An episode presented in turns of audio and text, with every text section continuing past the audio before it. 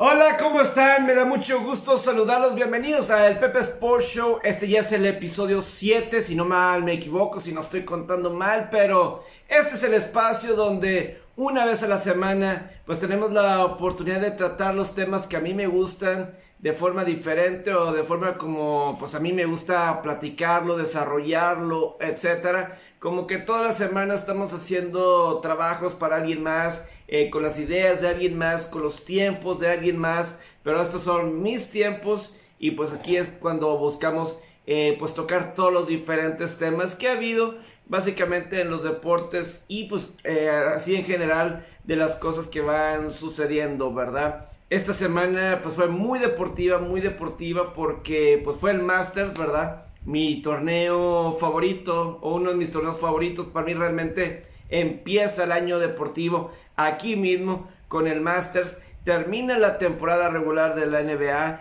También arrancó la temporada regular, regular de las grandes ligas. Tenemos NHL que porque pues como fueron es año olímpico iban a participar en Juegos Olímpicos y bueno por otras cuestiones no pudieron participar pero eh, la temporada de la NHL va a terminar un poco después de lo, de lo normal eh, por esta cuestión de que es año olímpico de invierno, o fue año olímpico de invierno, ¿verdad? Eh, y también vamos a tocar puntos de, negocios, de los deportes, todo lo que a nosotros nos gusta durante, no sé, ahorita que estoy grabando no sé cuánto vaya a durar, pero ojalá le guste. Si es solamente de algún deporte, pues adelante, se regrese al, deporte que a usted le guste, pero aquí tratamos de enseñar y, y pues eh, platicar de lo que está sucediendo particularmente en los deportes que pues de mi especialidad, ¿verdad? Que yo sigo, yo busco, etcétera, y me documento.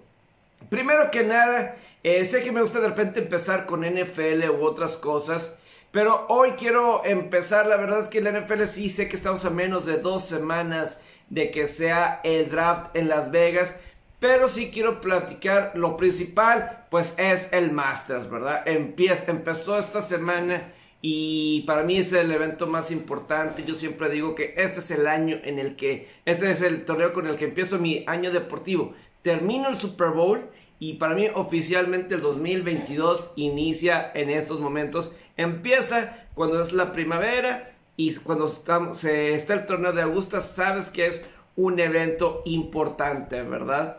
Y obviamente voy a tocar, obviamente, el tema de Tiger Woods. Ahorita voy a ir con el tema de Tiger Woods, pero creo que ahí el tema de Tiger se merece un poquito más de chance más adelante. Pero, eh, pues tenemos que empezar con el campeón, ¿verdad? Con el campeón Scotty Scheffler. Eh, este jugador de 25 años de edad, simplemente eh, enrachado. que sea Simplemente estamos viviendo ahorita en el momento de Scotty Scheffler, ¿verdad? Hemos visto a lo largo de los años como, sobre todo en el, post del Prime de Tiger, como de repente puede haber algún año o dos en el que alguien está ganando y parece que nunca va a perder y que siempre va a estar dominando, no sé, como puede ser cuando Rory McIlroy empezó, o vamos a decir cuando llegó Jordan Speed o Jason Day o Dustin Johnson, ¿verdad? Que todos, todos siguen teniendo sus momentos de vez en cuando y seguirán teniendo sus jugadores eh, sus momentos como o Justin Thomas en su momento en el 2017 que tuvo su momento y pues Corey Scheffler estoy seguro que seguirá teniendo sus grandes momentos no creo que siga ganando este ritmo de cuatro torneos de los últimos seis que ha participado pero eh, no hay duda que Scottie Scheffler eh, pues es estos, uno más de estos grandes jugadores eh, jóvenes que están llegando. Antes, antes, realmente, los eh, golfistas empezaban sus grandes momentos en los, cuando cumplían, cuando llegaban a los 30 años de edad. Eso era lo que normalmente era en el golf, pero esto es parte de la influencia de Tiger Woods. Como que con Tiger Woods, cuando él llegó y él empezó a ganar a los 21, eh, 22 años. De alguna forma, pues esto fue, eh, cada vez se volvió más común. O sea, anteriormente tenías que ser alguien como voy a decir, un Jack Nicklaus, eh, un Arnold Palmer, o, voy a decir pues, un poquito más para atrás, un Sebi Ballesteros. Así de repente que grandes golfistas se empezaban a ganar desde temprano. Pero por ejemplo, Phil Mickelson no ganó su primer mayor sino hasta que tenía pasado los 30, ¿verdad?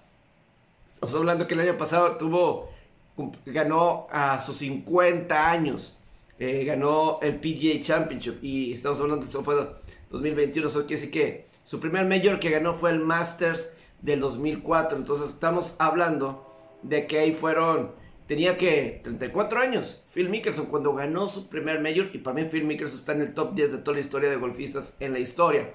Pero Scotty Scheffler, pues ahorita claramente está en un plan verdaderamente ascendente. Es increíble todo lo que ha realizado en tan poco tiempo y simplemente viendo si los datos, eh, estoy haciendo un poquito de paso porque sí quiero eh, pues tenerles aquí los datos y conocer un poquito más de lo que Scheffler se ha, convertido, porque así, así de rápido, de lo, de principal es, como decías, 25 años de edad, eh, jugando como amateur, amateur, pues era uno de los golfistas principales amateur, de, pues creciendo, creciendo, fue muy exitoso, ganaba regularmente, en CBS Gymnast decía como él en cuando Junior, eh, pues estos torneos juniors, ¿verdad? Para jóvenes, eh, pues ganó un torneo bastante cerca de Augusta National cuando tenía 14 años. Eso fue en el 2014,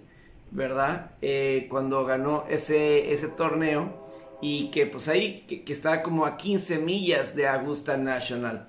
Luego, en el, o sea, ganó campeonatos como amateur, gana US Junior Amateurs, gana torneos de los diferentes tipos de amateurs, amateurs.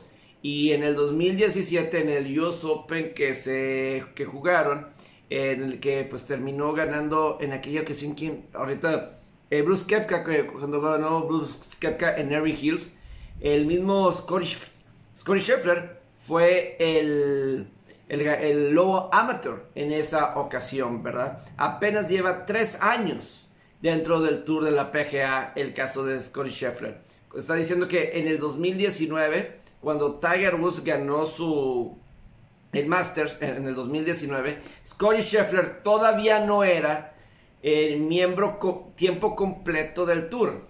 Y pues ahorita, tres años después, ya se ha convertido, o ahorita es claramente el mejor golfista del mundo, ¿verdad? Eh, tanto como lo hice en el ranking, como tal cual lo está desempeñando en, en los greens, en el campo. Digo, hemos aprendido en los últimos años, ¿verdad? Como lo que decía con estos golfistas de que pues muy probablemente esta racha no es para siempre, por más competitivo que sea. Y al parecer tiene un buen apoyo así a su alrededor. El caso de Scotty Scheffler, muy buen apoyo a su alrededor yo no creo que, o sea, muy buen apoyo. Obviamente va a seguir ganando torneos, pero aquí obviamente lo importante de Scotty Scheffler es que él ha ganado cuatro de los últimos seis torneos que ha jugado. Y, y apenas, o sea, te digo, apenas en este lleva menos de dos años o dos años que es tiempo completo miembro del Tour de la PGA. Y ha ganado cuatro de seis. Ganó eh, el Phoenix Open, el 13 de febrero, el mismo día del Super Bowl. Después de ahí ganó el, Arnold Palmer Invitational, ganó el Match Play, que es un campeonato mundial de golf, y ahora gana el Masters. Puros torneos, eh, pues obviamente importantes, parte del, tour que tienen prestigio, como es el Arnold Palmer, como es el torneo del mismo WGC, el Match Play, obviamente el Phoenix Open, que tiene su tradición de ser, eh, pues grandes aficionados que hay en el área de Arizona al golf, que hace espectacular ese torneo. Y, obviamente, pues ahora gusta, ¿verdad? Obviamente el Masters. O sea, nunca se había visto.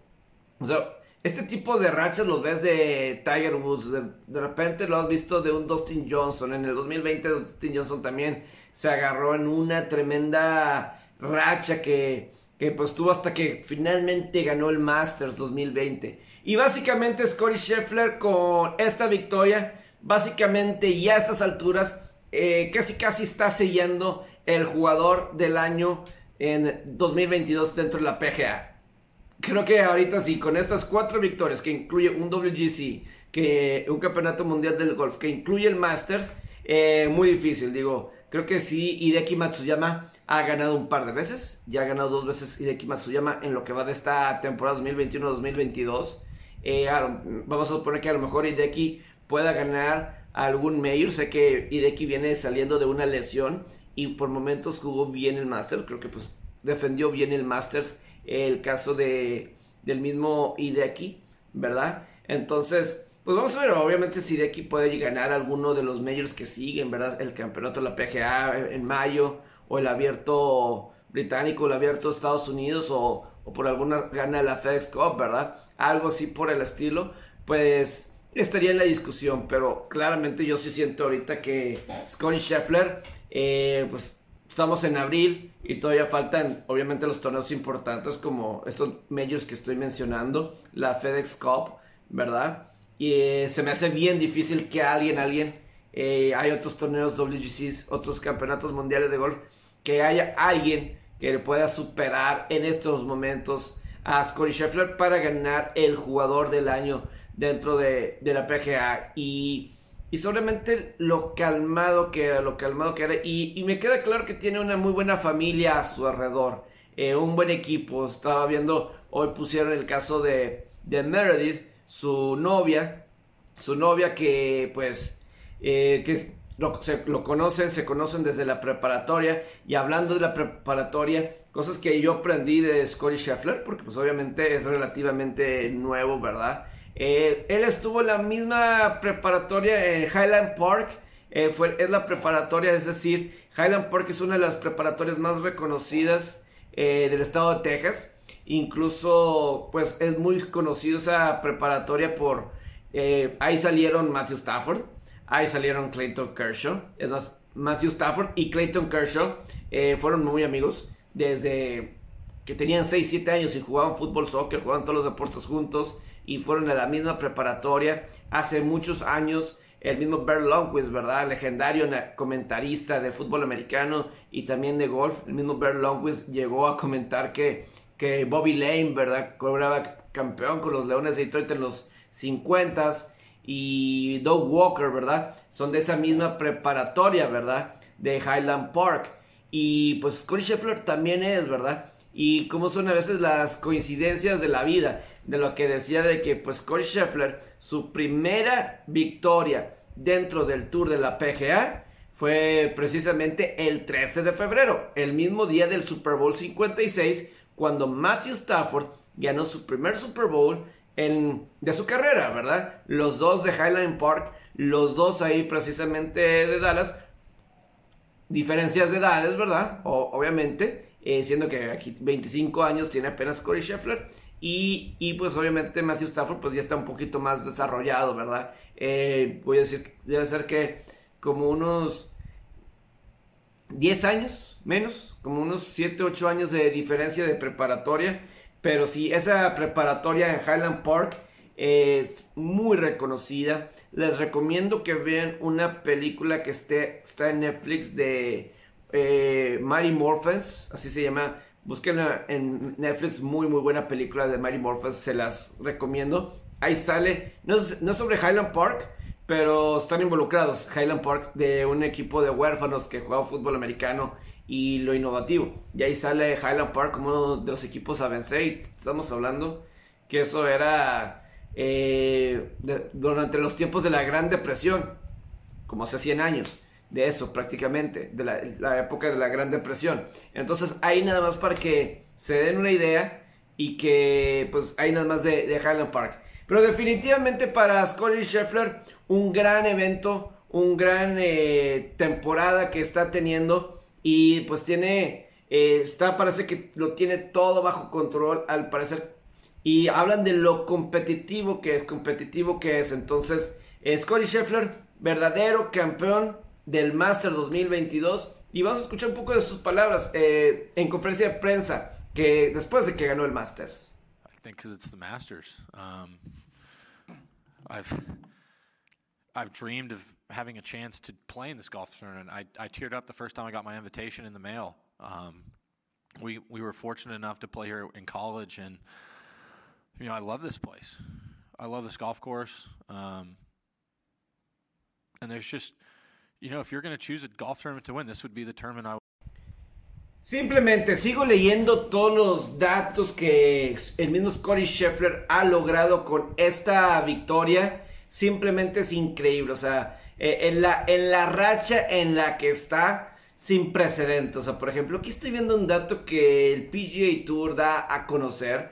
Y dice, jugadores, así voy a leer el tweet, jugadores que han ganado cuatro veces dentro de una misma temporada del Tour de la PGA que incluye un Mayor y un Campeonato Mundial de Golf son los que siguen. Tiger Woods en 1999, Tiger Woods en el 2000, Tiger Woods 2001, Tiger Woods 2002, Tiger Woods 2005, Tiger Woods 2006, Tiger Woods 2007, Tiger Woods 2008 y ahora Scottie Scheffler 2021-2022. Así nada más. Solamente así de raro es esta racha. Eh, estamos viendo a, al mismo Scottie Scheffler estar en una racha que pocos nos pudimos haber imaginado. Es decir, del 13 de febrero ahorita 10 de abril que estoy grabando, son realmente cuatro victorias. Y pues la cantidad de, dinero que estoy aquí, 2.7 millones de dólares, es lo que se gana Scotty Scheffler por ganar este Masters. Y también parte de la historia es su, su caddy, Ted Scott, ¿verdad? Hoy, o sea, eh, sabía que Recientemente estuvo con él, eh, recientemente se unieron el Caddy Ted Scott con el mismo Scotty Scheffler. Llevan nueve torneos jugando juntos y de esos nueve pues han ganado cuatro. Y, de, y para el mismo Ted Scott pues tiene experiencia ya. Para él como Caddy ya estamos hablando que es el, la, la tercera vez que gana el Masters como Caddy. Las primeras dos fueron con Boba Watson en el 2012-2014. Entonces muy bien por Scotty Scheffler. Ojalá que, siga. A, yo, a mí me gusta cuando, o sea, cuando están ganando, ganando los mejores, los mejores. Y, y eh, yo me acuerdo cuando se convirtió oficialmente número uno en el ranking mundial, que fue cuando ganó el WGC hace un par de semanas, hace dos semanas en Austin. Eh, él mismo, había gente que decía, eh, sus hermanas, que, que como tienen sus hermanas y su papá o así, iban a no iban a dejar el que llegara a ser número uno del mundo que cambiara la forma de ser de Scott Scheffler. No lo ha sido así hasta el momento, sobre todo lo que indican a su alrededor. Entonces, Scott Scheffler es el campeón del Masters 2022. El próximo Masters, eh, narrador de un mes en el PGA Championship en Southern Hills. Entonces, eso también va a estar interesante dentro de un mes, en, en el mes de, mayo. Eso es por parte de Scotty Scheffler.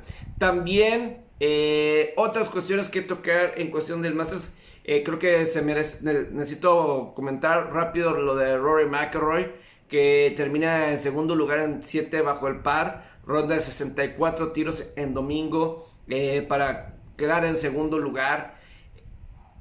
Algo obviamente, Rory McIlroy Creo que se está acercando a ganar otro mayor próximamente. No gana desde el 2014.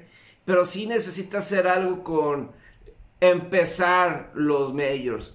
Eh, no es la primera vez que pues, arranca lento y cierra bien. Obviamente el nerviosismo le pega, ¿verdad? Inclusive voy a decir, ¿verdad? Cuando se puso en este Masters este domingo en 7 bajo el par, llegó a estar a 3 tiros, ¿verdad? Eh, o, menos 6 y llegó a estar 6 bajo el par y se llegó a poner a 4 tiros y realmente era el más cercano a, a, Dustin Johnson, sobre todo después de que se cae Cameron Smith que pone la pelota en el agua en el hoyo 12.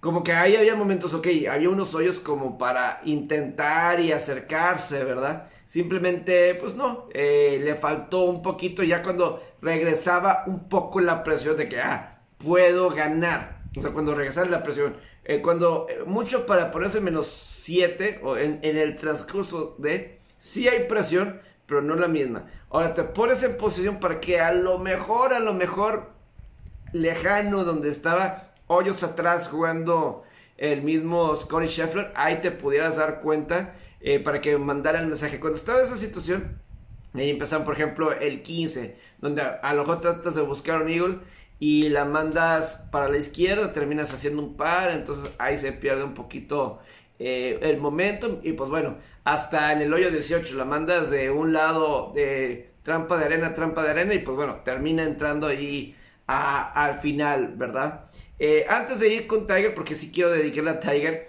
eh, dentro de CBS que transmiten en Estados Unidos el Masters, Nick Faldo, sí vaya que sí recibió muchas críticas, porque en el hoyo 18 cuando Rory McIlroy metió ese Verdi desde la trampa de arena al lado del green del 18 y luego Colin Morikawa también. Jim Nance y Nick Faldo, que son los el play by play y Nick Faldo el analista de CBS, ellos están en la torre del 18, entonces ellos están viendo lo que pasa en el hoyo 18. Específicamente, pues ahí están, ahí está viendo, ¿verdad? Y está, están en el hoyo 13 Cameron Smith y Scotty Scheffler.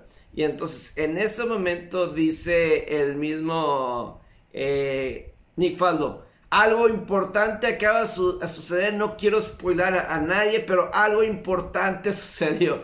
Y entonces, eh, para cuando se van al hoyo 18, pues ahí estaba Rory McIlroy y ¡pum! sucedió, ¿verdad? Eh, para mí, como que no significó mucho, etcétera, pero en Twitter se le fueron con todo Nick Faldo de que les spoileó desespoileó. Digo, es, es la cuestión de, del golf, ¿verdad? Eh, hay cosas que ven en vivo, pero obviamente pues la acción no es todo, es, está sucediendo en varios hoyos al mismo tiempo. Y sucede que pues, estás, estás en el hoyo 18 y ahí está McElroy, ahí lo está viendo Nick Faldo, lo ve, fue una jugada increíble, no se contuvo. Y, pero sí, mucha gente se fueron en contra, en contra de él, como no lo pueden imaginar en redes sociales, de que que ya eso es para que lo despidieran. Básicamente les spoileó una película a, todos los aficionados del golf. Eh, Nick Faldo. Creo que es una exageración, pero nada más me dio mucha risa el cómo se llevó a cabo, ¿verdad? Entonces, es la cuestión de Rory McIlroy. Ojalá pueda pronto eh, quitar eh, esos momentos de presión que yo creo que le ha faltado. Ojalá próximamente pueda, pueda salir adelante y puede regresar a ganar medios.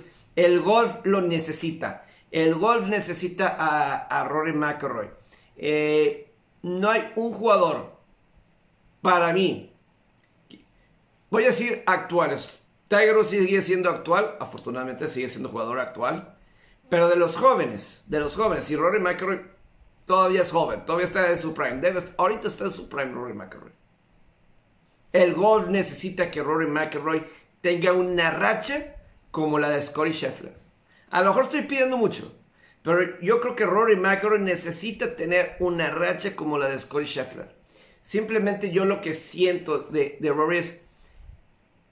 Eh, a lo mejor no le estoy poniendo mucha carga a Rory, pero él es un golfista.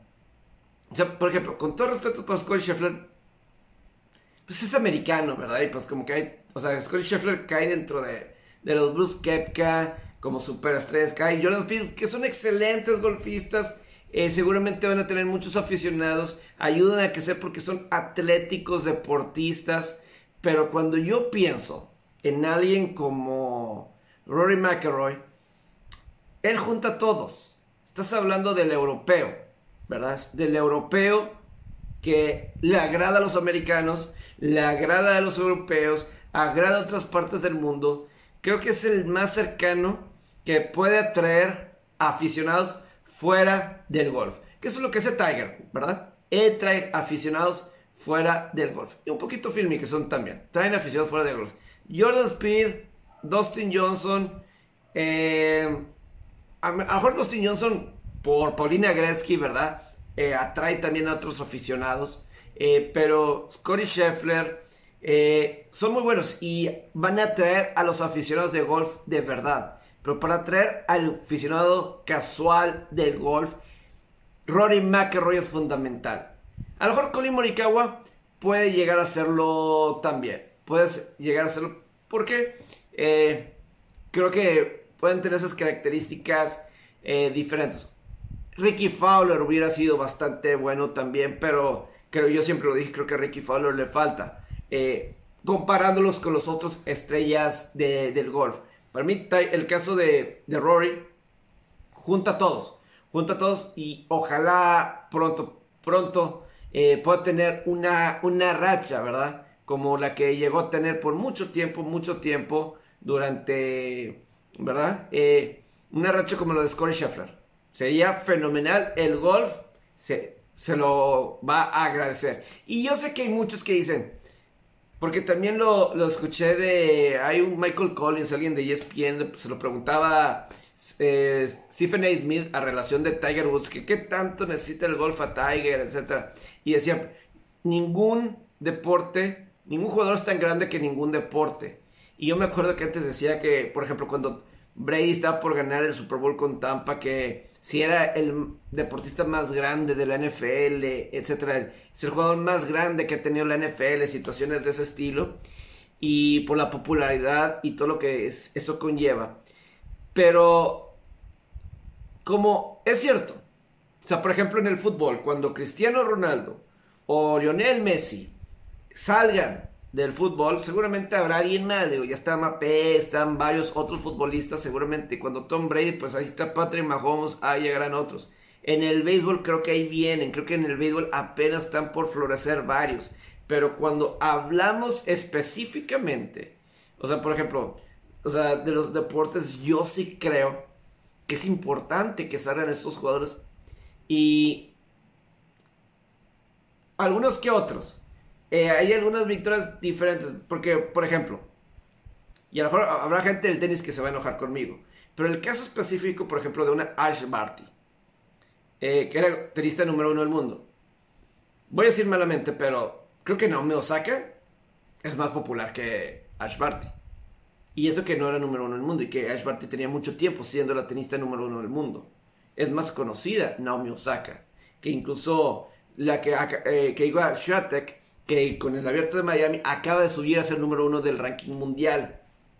¿Verdad? Entonces yo en ese sentido sí creo que, por ejemplo, una Naomi Osaka, sí, o una Serena Williams, lo que representa, o en el varonil, lo que es el Rafael Nadal, Roger Federer y Novak Djokovic.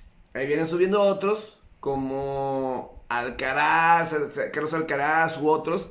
Eh, ojalá que lleguen porque sí se necesita esa figura diferente, ¿verdad? Eh, que, que capte más allá del aficionado de hueso colorado. Siento que en el hockey, pues alguien como Alex Ovechkin, Sidney Crosby, son esos. Hay otros grandes estrellas, pero ellos son los que captan. En el básquetbol, lo que es LeBron James, lo que es Steph Curry, ellos son los diferentes, ¿verdad? Hay grandes basquetbolistas, son, pero ellos son los que son los diferentes. Y, en el caso del golf, eh, es que yo a veces siento que la gente del golf le gusta que el golf esté aquí cerrado, cerrado, ¿verdad? Es lo que yo creo. Eh, y pues el Masters es un ejemplo de eso. El Masters es cerrado, nada más unas cuantas horas, no vamos a abrir todo, eh, nada más algunas cuantas horas. Eh, les vamos a transmitir por día, no los 10, 12 horas que en otros medios. ¿no? Aquí nada más eh, unas cuantas horas por día. Pero el golf realmente yo sí, y no es para menospreciar a nadie, simplemente para el bien del golf, para que se vea lo, que, lo, carismático que puede ser Rory McIlroy. Creo que es importante y ojalá y ojalá pronto, pronto podamos ver a a Rory McIlroy teniendo una racha como la de Scottie Scheffler o como vimos de Dustin Johnson eh, en el transcurso para ganar su Masters 2020. Yo creo que todo eso, ojalá que lo lleguemos a ver próximamente también, ¿verdad? Entonces ese es mi punto. Y en el caso de, Tiger Woods, ¿verdad? Ese también es un tema que pues obviamente el que todo el mundo queríamos ver y afortunadamente otra vez llegamos a ver el que Tiger Woods, en el caso que Tiger Woods, pues, a final de cuentas, eh, regresó y jugó, ¿verdad? Pudo jugar eh, y completó los 72 hoyos.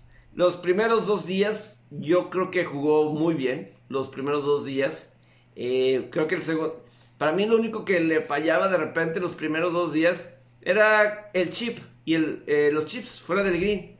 Y yo creo que era una cuestión de nervios. Eh, los chips no, no los ejecutó tan bien que algunos que pudo haber salvado de par se convirtieron en, en bogies. Yo creo que es lo, lo único. Obviamente el tercer y cuarto día, siendo franco, pues, no vi mucho de ellos porque pues casi no mostraron en televisión y la verdad pues este eh, tenían otros pendientes, pero a, final de cuentas eh, un gran, gran torneo por Tiger. Jugó los 72 hoyos y es difícil de expresar, ¿verdad? Lo que... Y, yo creo que yo en lo particular no llego a... no me cae el 20 de lo que hizo Tiger Woods esta semana. A mí no me cae el 20, todavía. De 13 meses después, muchos dicen 14 meses, pero el accidente fue el 23 de febrero de 2021. Todavía no se cumplen 14 meses de su accidente automovilístico. El que haya jugado en ese pie y claramente se veía en la transmisión, yo creo que todo el mundo que, se, que veía en la transmisión veía que Tiger cojeaba, cojeaba, que no iba al 100, ¿verdad? Eso eh, me lo decían. Entonces, el atreverse a jugar en Augusta National, lograr el corte, lograr el corte, es mucho mérito para, para Tiger Woods. No tenía que hacer esto, no tiene que hacer esto. Pero él dice, este es un punto para mí importante, este es un lugar importante para, para, para él, para su familia, para todos. Y, entonces siempre va a ser recordado esta semana como el, el que estamos afortunados, el que otra vez vimos a Tiger Woods jugar. Y por ejemplo, el tiro en el hoyo 6 en el, el primer día, que lo deja a centímetros del hoyo. O el hoyo 5, me acuerdo ese día que yo ahí estando en multimedios, eh, tenía un pot para verde en el hoyo 5 el primer día y la pelota se sale del hoyo a la última hora y yo grito ahí de no, ¿cómo puede ser? y todo eso. Es, es un gusto volver a ver esas cuestiones de Tiger que como los aficionados de Tiger, eh, eso es lo que hace diferente, en mi opinión, esta afición y, y para muchos, aunque no crean que el golf no hay pasión y que no hay gritos de aficionados y todo eso, también hay muchas instancias o sea, a lo mejor no hay un, no se grita un gol, ¿verdad? Como es el caso de un fútbol, etcétera. Pero hay tantos momentos de sorpresas que, bueno, a veces Nick Faldo nos, los quita al advertirnos que sucedió algo increíble, que le estaba dando goosebumps y todo eso, ¿verdad? Se está poniendo la piel de, de gallina, de, de chinita, piel chinita, ¿verdad? Es lo que se le dice. Eh, sí los hay y Tiger nos ha dado tantos por tantos, por tantos, por tantos años. Eh, afortunadamente para, para nosotros, eh, pues Tiger Woods confirma para Sky Sports que va a jugar el abierto británico en St. Eso es en el mes de julio, ¿verdad? Eso es en el, en el, mes de julio donde es el abierto británico y es la casa de golf. Ahí se inventó el golf hace más de 500 años, en los 1400, es decir, eh, como 600 años. ¿verdad? Ahí se inventó el golf. Ha ganado dos veces ahí, 2000, 2005. Dice su campo favorito del mundo. Sabemos lo especial que es Augusta y lo que dice de que eh, el caso de... Y mucho más tranquilo es la, la caminata en St. Andrews. Eh, en, ahí sí está todo plano. St. Andrews probablemente puedas jugar con tu putter prácticamente y puedes jugar el campo de. Andrews porque es, es plano. El caso de Augusta, eh, pues no. Y eso lo hace difícil para caminar. No sabe Tiger si va a poder jugar en el campeonato de la PGA de la próxima, del próximo mes. Dice que va a intentar. Que va a intentar. Dice, como esta semana no sabía que iba a poder jugar, lo iba a intentar. El campeonato de la PGA que es en Southern Hills, en Tulsa, Oklahoma, donde ganó en el 2007. Le toca en la rotación el PGA Championship. Entonces, eh, pues tiene ahí un poco de recuerdos. Jugó ahí el US Open 2001 y luego ganó el campeonato de la PGA en el 2007 ahí en. Entonces, que va a intentar, va a intentar, es decir, de aquí al, al abierto británico están dos medios, está el campeonato de la PGA y el US Open. Y él es muy claro al decir, no sé, no sé, no sé si vaya a jugar, ¿verdad? Dice, eh, de aquí al abierto británico, no sabe todavía. Definitivamente va a jugar abierto británico, solamente que de aquí entonces no se sabe. Está el campeonato de la PGA y también está el abierto de Estados Unidos en el fin de semana del Día del Padre. Entonces, eh, pero vamos a escuchar un poquito de declaraciones de Tiger Woods de su tiempo en esta semana en Augusta. I don't think people really understand. You know, the, uh, the people who are close to me understand if they've seen it. Um, some of the players who are are close to me have have seen it and have seen the uh, some of the, the, the, pictures and the, the, the, things that I've had to endure, and um, they they appreciate it probably more than than anyone else because uh, they know what, what it takes to to do this out here um, at this level. Um, it's one thing to play, as I said, with my son and a hit and giggle, uh, but it's another thing to play in a major championship. And uh, it's, it's been a, a, a tough road, and um, you know, one that uh, I'm very thankful to, to have the opportunity to be able to to uh, to grind through it. Um, a lot of different things could have happened, um, but 14 months, um, I'm able to tee it up and play the Masters. Pues ya veremos cuál es el futuro de Tiger Woods más adelante. Eh, obviamente él vuelve a recalcar que ya nunca más va a poder jugar tiempo completo, un calendario completo del Tour de la PGA, pero, pero, eh, jugar los torneos importantes. ¿Cuáles son los torneos importantes? Los Majors. ¿Cuáles otros?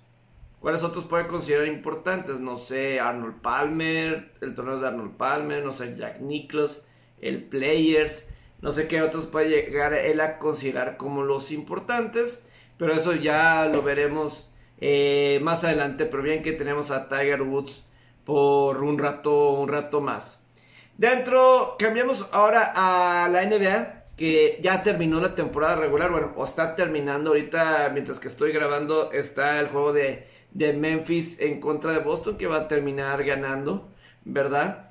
Eh, yo creo que para cuando termine de grabar ya se veré un poquito los machos de play-in, sino es que ya, ya deben de estar.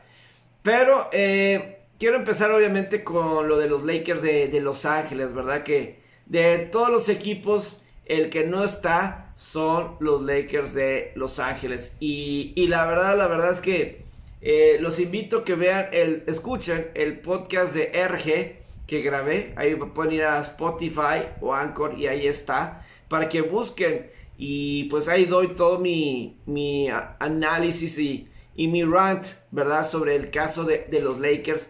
Y, y es que...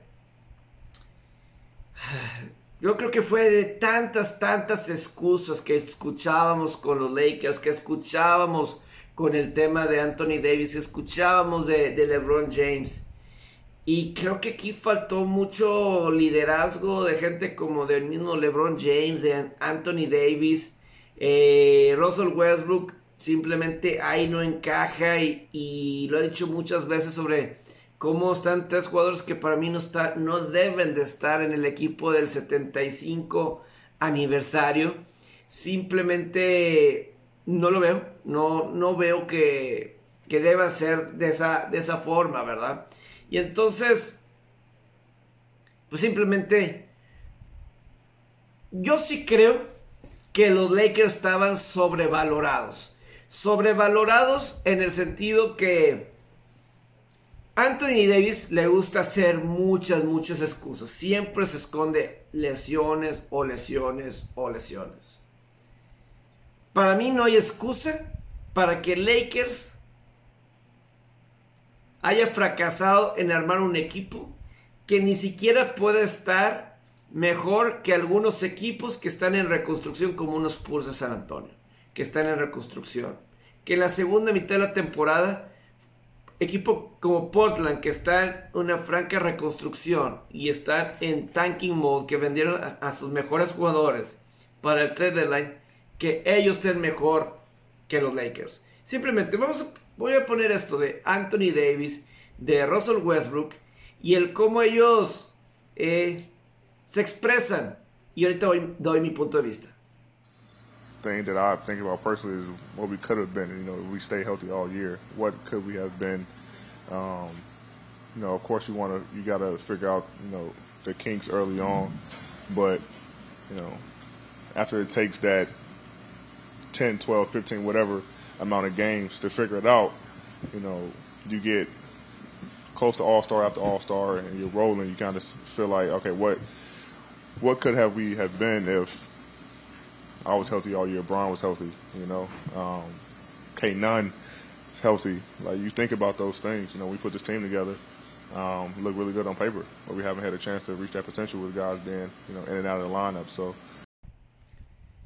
Sí, para mí son muchas excusas, eh, sobre todo de Anthony Davis.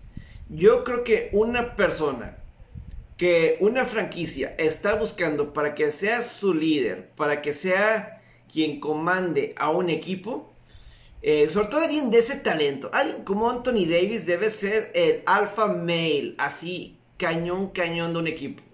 Debe estar bien pesado, afianzado y que todo el mundo siga a un Anthony Davis. Y para mí, esas declaraciones a mí me marcan.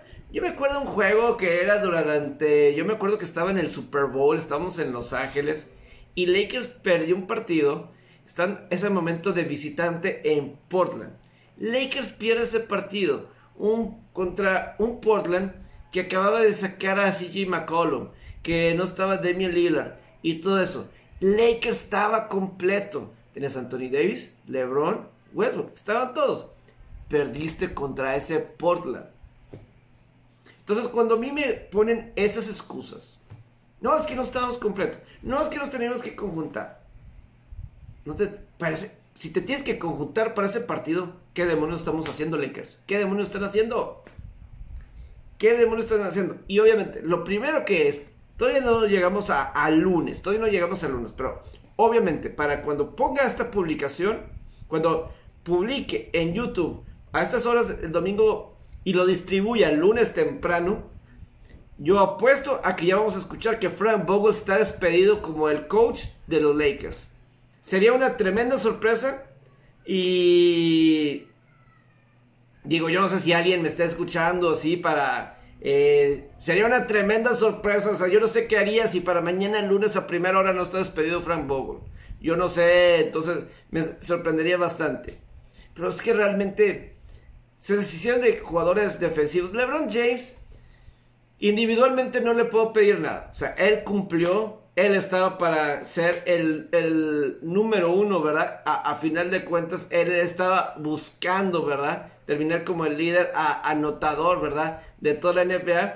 Digo, digo si me voy a, mí por, por lo cómico, ¿verdad? El 1 de abril, que es el Día de los Inocentes en Estados Unidos, April Fools, había escrito el mismo LeBron James eh, eh, de forma de broma. Eh, estoy fuera el resto de la temporada, ya no voy a jugar, los veo el próximo otoño. Y sorpresa, se cumplió, se, jugó, después de ese 1 de abril ya nunca volvió a jugar. Él lo puso como broma y nunca más volvió a jugar. Simplemente pues son de esas cosas que yo en lo, en lo particular, o sea, Nada que nada le salió a los Lakers, nada le funcionó a LeBron James.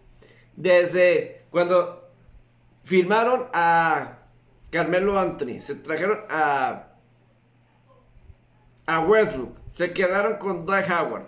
Eh, LeBron James se vio con la necesidad de publicar. Mantengan ese discurso de todo el año de que vamos a eh, que son, ya estamos viejos, ya no estamos en nuestro prime, etc. Mantengan ese enfoque. Todo el mundo le recordó, ¡pam! Aquí está. Y pues sí. No, y sobre todo, los Lakers en pretemporada estuvieron con marque de 0 victorias y 5 derrotas. Un juego en el que estaban juntos, todos, y, los mismos eh, Warriors. No, ese partido no jugó ni Steph Curry ni Draymond Green que estaban sanos. Y Golden State ganó ese partido. Golden State ganó ese partido. Entonces, simplemente sí creo que estuvieron mal eh, armados. Creo que a un punto LeBron James se rindió. Y simplemente a mí se me hace muy mala onda por parte de, de LeBron James lo que pasa más adelante. No sé si mala onda, pero Eh, o sea, LeBron James, cuando las, las cosas em- empiezan a poner mal, el chavo se va. El chavo se quiere ir. Y eso para mí sí se me hace un poco... eh, no estoy de acuerdo. O sea, siento que esa es una mentalidad que Michael Jordan no tiene. Salió un reporte, o sea, justamente el día después del miércoles. El miércoles fue oficialmente cuando LeBron James y los Lakers quedaron eliminados de siquiera del play. De, de siquiera eh, el play. Simplemente fue en esa instancia. Y el siguiente día sale un clip de su programa The Shop de HBO en el que dice, le preguntan, ¿con qué jugadores quieres tú jugar? Primero que nada con mi hijo Bronny. Y número dos con Steph Curry. Estratégicamente, oficialmente, cuando el jueves, cuando se da a conocer que LeBron James ya no va a estar en la. que ya no va a querer estar precisamente. O sea, que ya no van a estar en postemporada. Dice eso de Steph Curry. Y Steph Curry, de la forma más educada que alguien ha rechazado a alguien en la historia. En la historia. Lo rechazó. Escuchemos. boy said? Who? Uh-oh. You hear what your boy said? Who, my boy? Take a listen. Who else you want to play with? Um, in today's game, Steph Curry. Steph Curry's the one that I want to play with. Oh shoot! The chef. you know what? Hey, he might want to play with you next weekend now. That is phenomenal. When did he say that? Was that on the shop? Yeah, I guess sort the latest like- one, okay. yeah. No. well, he got it. We, we got his wish. So he's the captain. He's picked me the last two uh, All Star games. So I don't know if that suffices, but Good right now. O sea, es nada más el puro pensamiento de eso de LeBron James, de pensar en Steph Curry. Steph Curry, pues ya jugué con él en Juego de Estrellas, siempre me selecciona a mí. Ojalá que con eso ya esté satisfecho. O sea, esa es la cuestión. O sea, un Michael Jordan nunca llegó a decir. A, a- a mí en, en lo particular, Michael Jordan nunca me llegó, lle- nunca llegó a él a decir, eh, yo quiero jugar con Patrick Ewing, yo quiero jugar con Charles Barkley, yo quiero jugar con, eh, con quien quieras, con quien quieras de, de la época, ¿verdad? Sea amigo, no sea amigo, sea rival, no sea rival. Él siempre dice, yo quiero ganarles a ellos. Eso es algo que simplemente no entiendo. Steph Curry no está pensando en salirse de los Warriors, de Golden State. Él no está pensando en eso. Eh, para, para nada. Es más, es más, es más esto. Yo me acuerdo que la NBA, por alguna razón, por alguna razón, Draymond Green, la NBA llegó a multar a Draymond Green de los Warriors. Porque cuando estábamos en la burbuja, cuando se estaba en la burbuja, él llegó a comentar que Devin Booker nunca van a ser campeones de la NBA, que Devin Booker nunca iba a ser campeón de la NBA, nunca iba a ganar, nunca iba a ganar en Phoenix. Y la NBA lo tomó como tampering, es decir, como si Draymond Green estuviera tratando de reclutar a Devin Booker a los soles, a los Warriors de Golden State. O cuando Doug Rivers fue invitado a, como especialista a, a, un programa de ESPN, hizo un comentario sobre Kawhi Leonard. La NBA lo interpretó como si estaba tratando de reclutar a Kawhi Leonard a los Clippers a aquel entonces. Estoy seguro que LeBron James no va a ser castigado, no va a ser multado por eso. Yo estoy seguro. Que básicamente se, se puede tomar. Ah, LeBron James que está tratando de reclutar a Curry. No sé, pero hay gente que lo podría tomar así, pero seguramente no van a, van a hacer eso. Es que de alguna forma la, la NBA, siento que ellos tratan, a lo mejor eso es lo correcto, porque al final de cuentas lo que tratas es de vender a tu jugador. ¿Para que Se vuelva... Para que más gente escuche a ellos. Para que más gente eh, fuera del deporte los conozcan. Para que los conozcan fuera de su, de su mercado. Eh, porque ha habido todo este... Pues estamos a final de temporada, ¿verdad? Entonces estamos en la... escuchando siempre quién debería ser el MVP de la NBA, quién debe terminar como el número uno en puntos anotados, quién debe ganar jugador defensivo del año. Porque todo eso en currículums cuentan, ¿verdad? Al momento de Salón de la Fama, de negociar contratos, todo eso cuenta, todo eso vale, ¿verdad? En todas esas, esas pláticas, por ejemplo, Barstool Sports el otro día leí un artículo hace como poquito más de una semana. Tenía un artículo muy interesante. Como por ejemplo, el All NBA Team es, pues normalmente se seleccionan a los jugadores que van como al All NBA Team, es decir, a los mejores jugadores de cada temporada por posiciones. Es decir, a un 1, a un 2, al 3, 4, 5, a un point guard, a un shooting guard, a un small forward, power forward o center. Seleccionas a 5, ¿verdad? A cada uno. Y por ejemplo, tienes a Joel Embiid y Nikola Jokic en la misma posición. Uno con Filadelfia, otro con Denver en la misma posición. Entonces, alguien tiene que ser primer equipo y alguien tiene que ser el segundo equipo. En teoría, ¿verdad? Se está pensando que la NBA está tratando de armar algo, o sea, doblar un poquito las reglas para que los dos estén, para que los dos estén, para que los dos reciban un premio, ¿verdad? Para que, que los dos fueran First NBA Team, aunque los dos son la misma posición y en teoría debería ser uno. Simplemente, pues es tratar de vender a tu jugador. Eso a mí se me hace muy intrigante. Que la NBA esté tratando de hacer. Eh, porque creo que en la NBA se trata de pescar a algunos jugadores y que esos sean los que vendan. Y, a esos vamos a vender y les vamos a tratar de dar. O, vamos a repartirlo para que darles el premio o premios a todos los jugadores para, para venderlos a cada uno de ellos lo más que podamos. LeBron James obviamente está en esa categoría. Siempre lo ha estado. Con justa razón.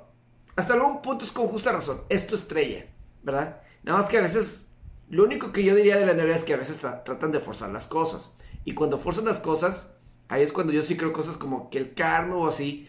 Vendes demasiado a alguien o vendes demasiado a alguna situación y no te salen. Digo, lo de Jokic y Embiid, entiendo lo difícil que es. Porque son la misma posición, son grandes jugadores. Quieres vender a los dos, como NBA. Quieres vender a los dos. Yo Embiid no necesita venderse. Está en Filadelfia. Es la estrella de los 76ers de Filadelfia. Uno de los mercados con aficionados más apasionantes de todos los Estados Unidos. La gente de Filadelfia. Nikola Jokic no es americano. Entonces la gente pues realmente no lo conoce. Y es más, Nikola Jokic como que él no está tratando de encajar en la cultura americana. Hasta incluso estos días eh, Russell, Wilson, eh, Russell, Wilson, el nuevo quarterback de los Broncos, ahí estaba viendo un partido de los Nuggets de Denver. Y, y Nikola Jokic, no sé cómo, porque ni me metí en la nota, pero de Barstool Sports que decía que Nikola Jokic, él en lo particular, no conocía a Ciara, la esposa de Russell Wilson. Y lo que decía es que, pues, que no conocía a Ciara porque, dice Jokic, él no escucha la música americana. Entonces, pues puedo entender, ¿verdad? Que a lo mejor la NBA, ya Jokic fue MVP la temporada pasada. Entonces, a lo mejor darle un premio, ¿verdad? A Jokic para que más gente americana lo conozca. Es uno de los mejores jugadores de todo. Probablemente para muchos puede ser el mejor jugador, el más dominante de la NBA, para muchos. Y pues obviamente lo es. Pero pues la gente no lo conoce. Y, y, obviamente Jokic, yo interpreto que no le importa mucho. Si es o no es. Creo que a mí me queda claro que le, da igual. De alguna forma le da igual esa situación. Es, lo que yo percibo de Jokic. Y yo creo que sí, o sea, Jokic no le interesa escuchar música americana. Eh, al, al, parecer, al parecer no está interesado en eso.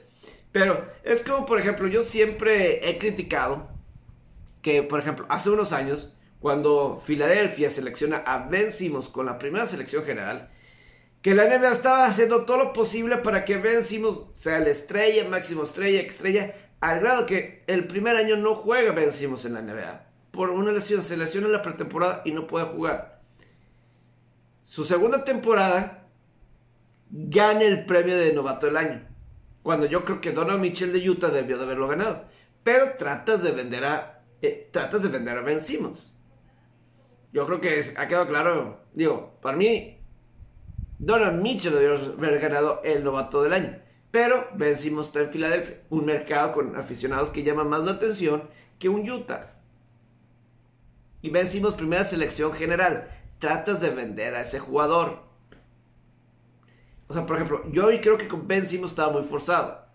Sigue estando muy forzado, en mi opinión. Vencimos en ese sentido. Entonces, pues tenemos toda esta situación con, con, Ben Simmons, Lo mismo la NBA con Sion Williamson.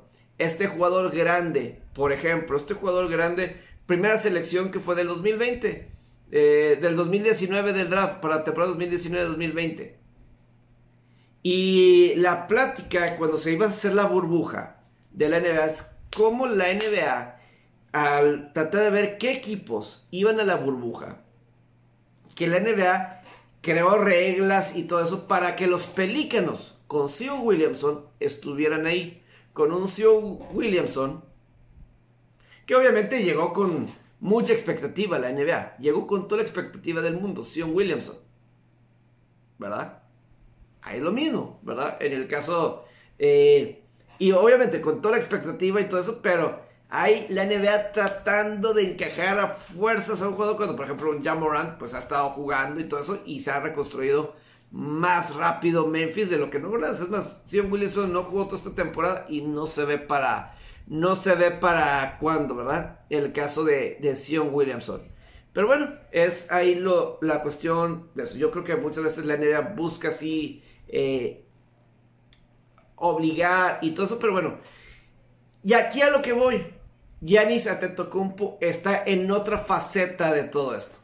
Yanis Atetokounmpo, él fácilmente podría estar para MVP otra vez de la NBA, pero nadie lo está mencionando, nadie lo está platicando. Pero ahorita sí, pero ahorita Antetokounmpo es mejor que las dos temporadas que fue MVP, que fue la temporada 2018-2019 y 2019-2020. Ahorita es mejor eh, Yanis Antetokounmpo. ¿Y cómo se carga el equipo? ¿Cómo los llevó al campeonato? Y posiblemente los pueda llevar a la final otra vez. Yo creo que Milwaukee y Boston están entre los equipos que ahí están. Es más, escuchemos esta declaración de Sion Williamson, de, perdón, de Giannis Antetokounmpo y cómo él es lo contrario a lo que hemos escuchado ahorita de NBA. Contrario a lo de LeBron James y contrario a lo de, a lo de Anthony Davis. I feel like we don't talk much about you being in contention for the scoring champion. And I think that's because of you, because we know what you care about. You care about the team, you care about health, your priorities are otherwise and I know that you wouldn't change your style of play, but do you track that at all? Is that one of the not at all, not a little, not you don't ask anybody, you don't look. No, no, he holds you back. Like he, he holds you back. I really believe in this. You don't get to your full potential when you worry about the wrong things. You know, and I really I'm obsessed with basketball. I really want to be the best that I can be. And you know, I, I've I've showed it times and times that I'm about that. I'm not about scoring champ. I can care less. You know, I'm not about uh, MVP. I can care less. You know, I just want to be the best player that I can be, and whatever that takes me, I'm okay with that. You know, so if I keep worrying about if I can win uh, the scoring champ and uh, who I've done it in the past and who I'm in cup, no, no, no, no, no, no. It takes me away from the goals that I really want to uh, achieve. So I don't. But I know a lot of people follow it. You know, I know, I know probably my teammates follow it or my brother follow it, but I try to close my social media, throw all those distractions away, and just focus on how can I tomorrow, today, how can I get better? How can I read my, who, how can I make free throws? How can I improve my jump shot? How can I be a better teammate? How can I be stronger, more explosive? How can I make good decisions? How can I enjoy the game? How can I focus on myself without being selfish? Just you know focus on myself by making the good decision for myself and my teammates. I cannot be in the moment and don't worry about the future. Like those are the things that allow me to reach my full potential and those are the things i worry about every single day not scoring champ mvps boston that we just played. Now we got we got detroit tomorrow. Pues bueno, ahí está lo de Giannis Antetokounmpo, es que obviamente él no está pensando en ganar puntos en ser el líder anotador, no está pensando en MVPs de temporada regular, él está pensando en otra cosa, él está empezando en cómo mejorar, cómo liderar a su equipo para conseguir las metas que son importantes, que son el campeonato. O bueno, cada quien tiene sus metas, lo que ellos, cada quien quiere, cada quien tiene sus metas y cada quien sabe qué es lo que, le, qué es lo que quiere lograr. Para Yanis, sencillos, son los campeonatos y las victorias. Eso es lo que él quiere. Eso es lo primero que él quiere. Fuera de ahí, lo demás no le importa a otros. Será importante ganar MVPs, tener respeto de la afición, tener otras cuestiones. Yanis Antetokounmpo es diferente. Algo que me llamó, me dio mucha risa, algo que me dio mucha, mucha risa en este, antes de empezar a grabar. Eh, el domingo fue el último día de la temporada de la NBA, ¿verdad? Y a mí me causó mucha risa que, entonces, hay equipos que van a descansar jugadores eh, tanto los que están calificados como los que no están calificados o como los que van al play. Un caso de esos es, por ejemplo, CJ McCollum de los Pelícanos, que él eh, no, iba a jugar pocos minutos, pocos minutos. Y obviamente estamos en la era donde ya se han aceptado las apuestas de todo tipo, tanto de equipos como de jugadores. Y CJ McCollum, tan buena persona que es CJ McCollum, que se atreve, no, no sé qué se atreve, anuncia a sus seguidores en redes sociales, eh, voy a jugar solamente algunos minutos para que no me cuenten en mis altas y bajas y que no lo consideren a él. Yo dije, qué buena persona, qué buena persona.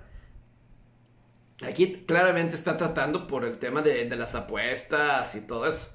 Pero que lo de CJ McCollum, ahí está. Eh, por cierto, aquí ya eh, no voy a jugar, no voy a jugar. Eh, los alertó todos, alertó todos.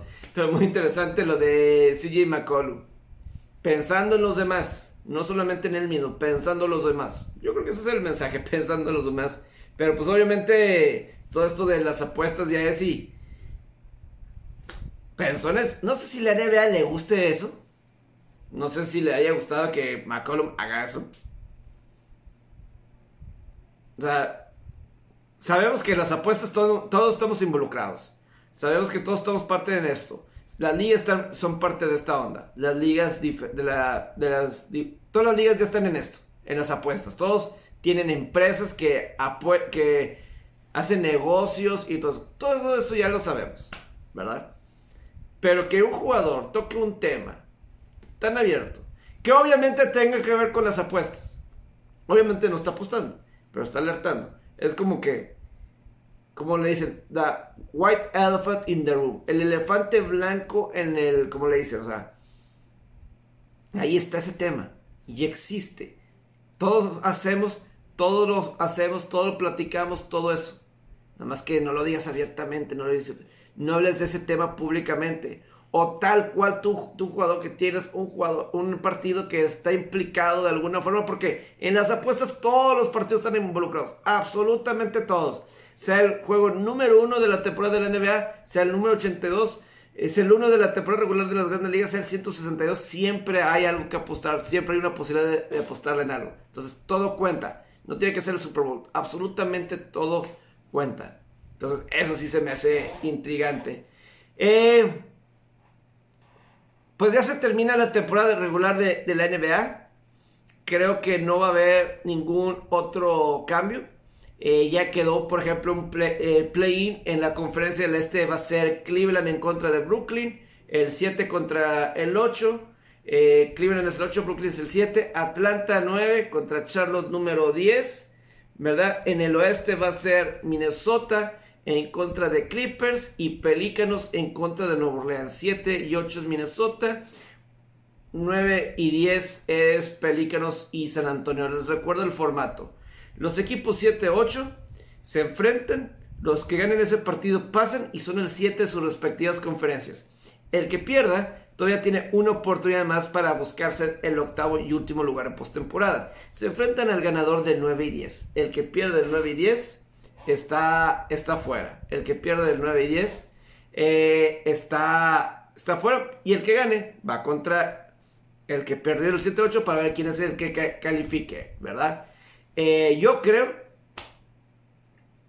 que si pasan Minnesota y Clippers. Yo creo que, o sea, uno tiene que perder, ¿verdad? El primer juego, el 7 y 8, pero yo creo que el que pierda va a terminar ganando y ser el octavo sembrado. San Antonio yo creo que pierde el primero, ¿verdad? Yo creo que Película los gana y ese los Clippers yo creo que los dos van a ganar. Yo creo que ahí no pasa nada. En el este, aquí está lo interesante. Yo creo que Brooklyn le gana a Cleveland. Yo creo que Brooklyn le gana a Cleveland. Y yo creo que Atlanta va a ser el octavo. O sea, yo creo que Charlotte pierde el primer juego y queda fuera. El 10 queda fuera. Y yo creo que entre Atlanta. Atlanta yo creo que le gana a Clippers y Atlanta se va a meter a postemporada. Yo creo que esta postemporada de la NBA promete ser la más pareja que me ha tocado a mí. Para mí la postemporada de la NBA, a lo largo de lo que yo lo he estado viendo, etcétera, se me hace la más predecible de todas. Sigo la NFL, de NBA, NHL, Grandes Ligas. Eh, vamos, podemos incluir ahí la Liga MX si quieren. Esta ha sido por siempre la más predecible. Eh, Sabes que por lo general los equipos 1 y 2, 3 de cada conferencia son los candidatos reales para llegar a la final de la NBA. Eh, vimos en el 2000, que del 2015 al 2018, que la final siempre fue la misma. O veíamos que Lakers llegaba tres años de forma consecutiva. O San Antonio llegaba una vez cada dos años. O LeBron James llegaba siempre. El equipo de LeBron James siempre llegaba. Entonces, no había mucha eh, incertidumbre. Creo que esta temporada es diferente. Creo que obviamente, o sea, un Phoenix está por encima del resto. Va a terminar muy por encima como la mejor marca de toda la NBA. Pero veo el resto de los equipos, por ejemplo, en el oeste. El Minnesota Clippers que vayan contra Memphis y Phoenix, para mí es de mucho cuidado. Yo creo que el rival más sencillo en la primera ronda, yo creo que Dallas le gana a, Utah. Yo creo que Dallas, ese macho, Dallas le gana a Utah y Utah se vienen caballos para ellos. Yo creo que Dallas gana ese esa enfrentamiento. Lo demás, yo no sé si Steph Curry vaya a regresar para Golden State y ahí Denver puede ganar. Eh, el caso de Memphis y, y Minnesota, Cuidado, Minnesota es un buen equipo. Minnesota es muy buen equipo. Eh, no, me sorprendería. Y Clippers, regreso Paul George. Nunca sabes con los soles. Pero los soles andan bien, ¿verdad? Pero nunca sabes. En la conferencia del Este, tienes a un Brooklyn de 7 con Kevin Durant y Kyrie Irving. Vamos a suponer que Brooklyn vaya contra Boston en la primera fase. Boston ya aseguró el 2. Ahorita aquí hablando, Boston ya aseguró ser el 2. Brooklyn contra Boston. Cuidado Boston. Porque al final de cuentas está Kevin Durant y Kyrie Irving en ese equipo. O voy a decir que sea Toronto-Filadelfia. Toronto es de cuidado. Milwaukee, yo te digo. Miami es el 1. Y todo con Víctor eh, Oladipo. Ahí cuidado. Es más, un Hawks, vamos a suponer que Hawks entra como octavo y vaya contra Miami en, el primer, en la primera ronda. Yo creo que la segunda ronda en el este, la segunda ronda va a estar fenomenal. La segunda. La segunda, ¿verdad? Yo creo que es Milwaukee. O sea, los juegos Milwaukee, Filadelfia, Boston estar y Toronto. O sea, Toronto es impensable. O sea, por ejemplo, yo estoy diciendo que Cavaliers no va a calificar, ¿eh? Cavaliers lo van a sacar en el play. Yo creo que, yo creo que Brooklyn y Atlanta, los dos, para mí, yo me voy en el play como esos dos. Es mi opinión, ¿verdad? Eh, vámonos con las grandes ligas. Que vaya que sí hay temas de qué platicar en las, en las grandes ligas. Tenemos el caso de que pues ya empezó la temporada de las grandes ligas. Eso es bastante, bastante bueno, ¿verdad? Y es un gusto, es un gusto que haya empezado cómico con, ¿saben lo que hizo Rob Manfred para empezar?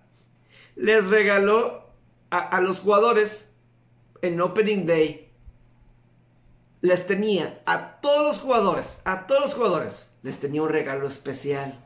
Muy buen onda Ron Manfred. ¿Sabes qué, qué tenía Ron Manfred de regalo para los jugadores? Unos audífonos Bose para, para los jugadores. Unos audífonos Bose le tenían para todos ellos. En redes sociales se acabaron a Ron Manfred.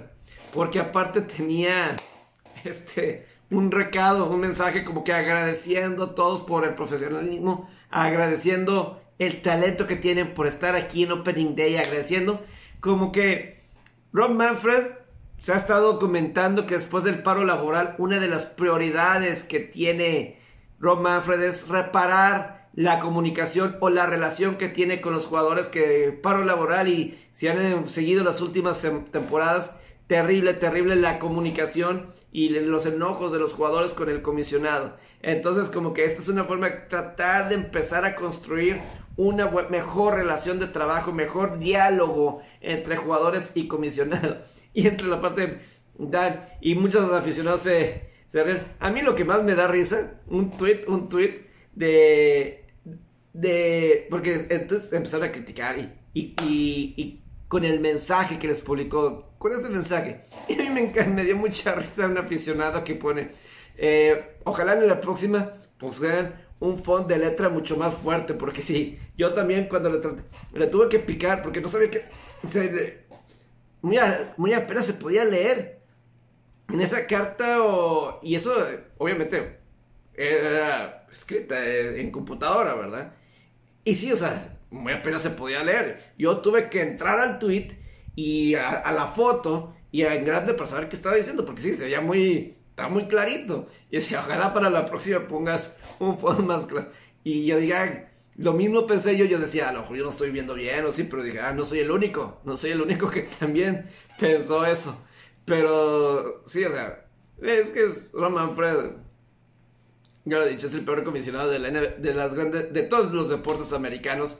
Ojalá que sí ayude. Eh, sé que contrataron esta semana a Sisi Sabathia para tratar de hacer una mejor comunicación, no sé, con los jugadores, etcétera, ¿verdad? Pero sí dio mucha risa eh, eso. Eh, los, los audífonos, vos, así de, de barato, hombre. Esa es tu forma de empezar a reparar. Darles audífonos que cuestan 100 dólares que probablemente pueden ir en un Walmart y por 100 dólares se compran unos audífonos así o no sé, tiendas así eh, electrónicos, ¿verdad? Allá en Estados Unidos y que, que por 100 dólares o que, algo que puedes pedir por Amazon que te llegue así bien rápido, ¿verdad? Bien rápido, ¿verdad? Pero me dio mucha, mucha, mucha risa. Eh, pero varias cosas sucedieron esta semana y que muy buena serie es la de, por ejemplo, Detroit Chicago. A mí esa me, encantaba. Ahorita voy con Detroit Chicago. Pero lo principal, eh, lo que pasó entre los Mets de Nueva York y los Nationals de Washington. Ya van unos, unos cuantos días. Van unos cuantos días de grandes ligas.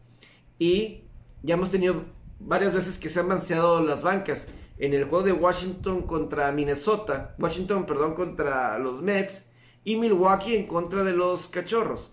En las dos hubo cuestiones porque pues empezaron, eh, en el caso de Washington, eh, llegaron a golpear casi en el rostro una vez a Pete Alonso y eso fue el mismo día jueves y el viernes eh, le pegaron en el rostro a Francisco Lindor, dos de los jugadores estrellas de los meses, le pegaron casi Pete Alonso tuvo suerte que no le pegaran en, la, en el rostro y en el otro también. Y, luego, eh, pues también Chicago, Milwaukee se estuvieron dando de pelotazos y ya hay un punto en el que Chicago creo que el sábado le pegan a Andrew McCutcheon y se vacían las bancas ahí de Milwaukee Cachorros y pues bueno, se sale y ahí empiezan el diálogo. Se puso más fuerte en el juego de, de Washington contra Mets, al grado que Boxer Walter fue el primero en salir del dogout y pues estaba ahí cara a cara con el manager de los Nationals. We've been told this is a fluid bullpen. Oh my oh. god. Oh, oh no.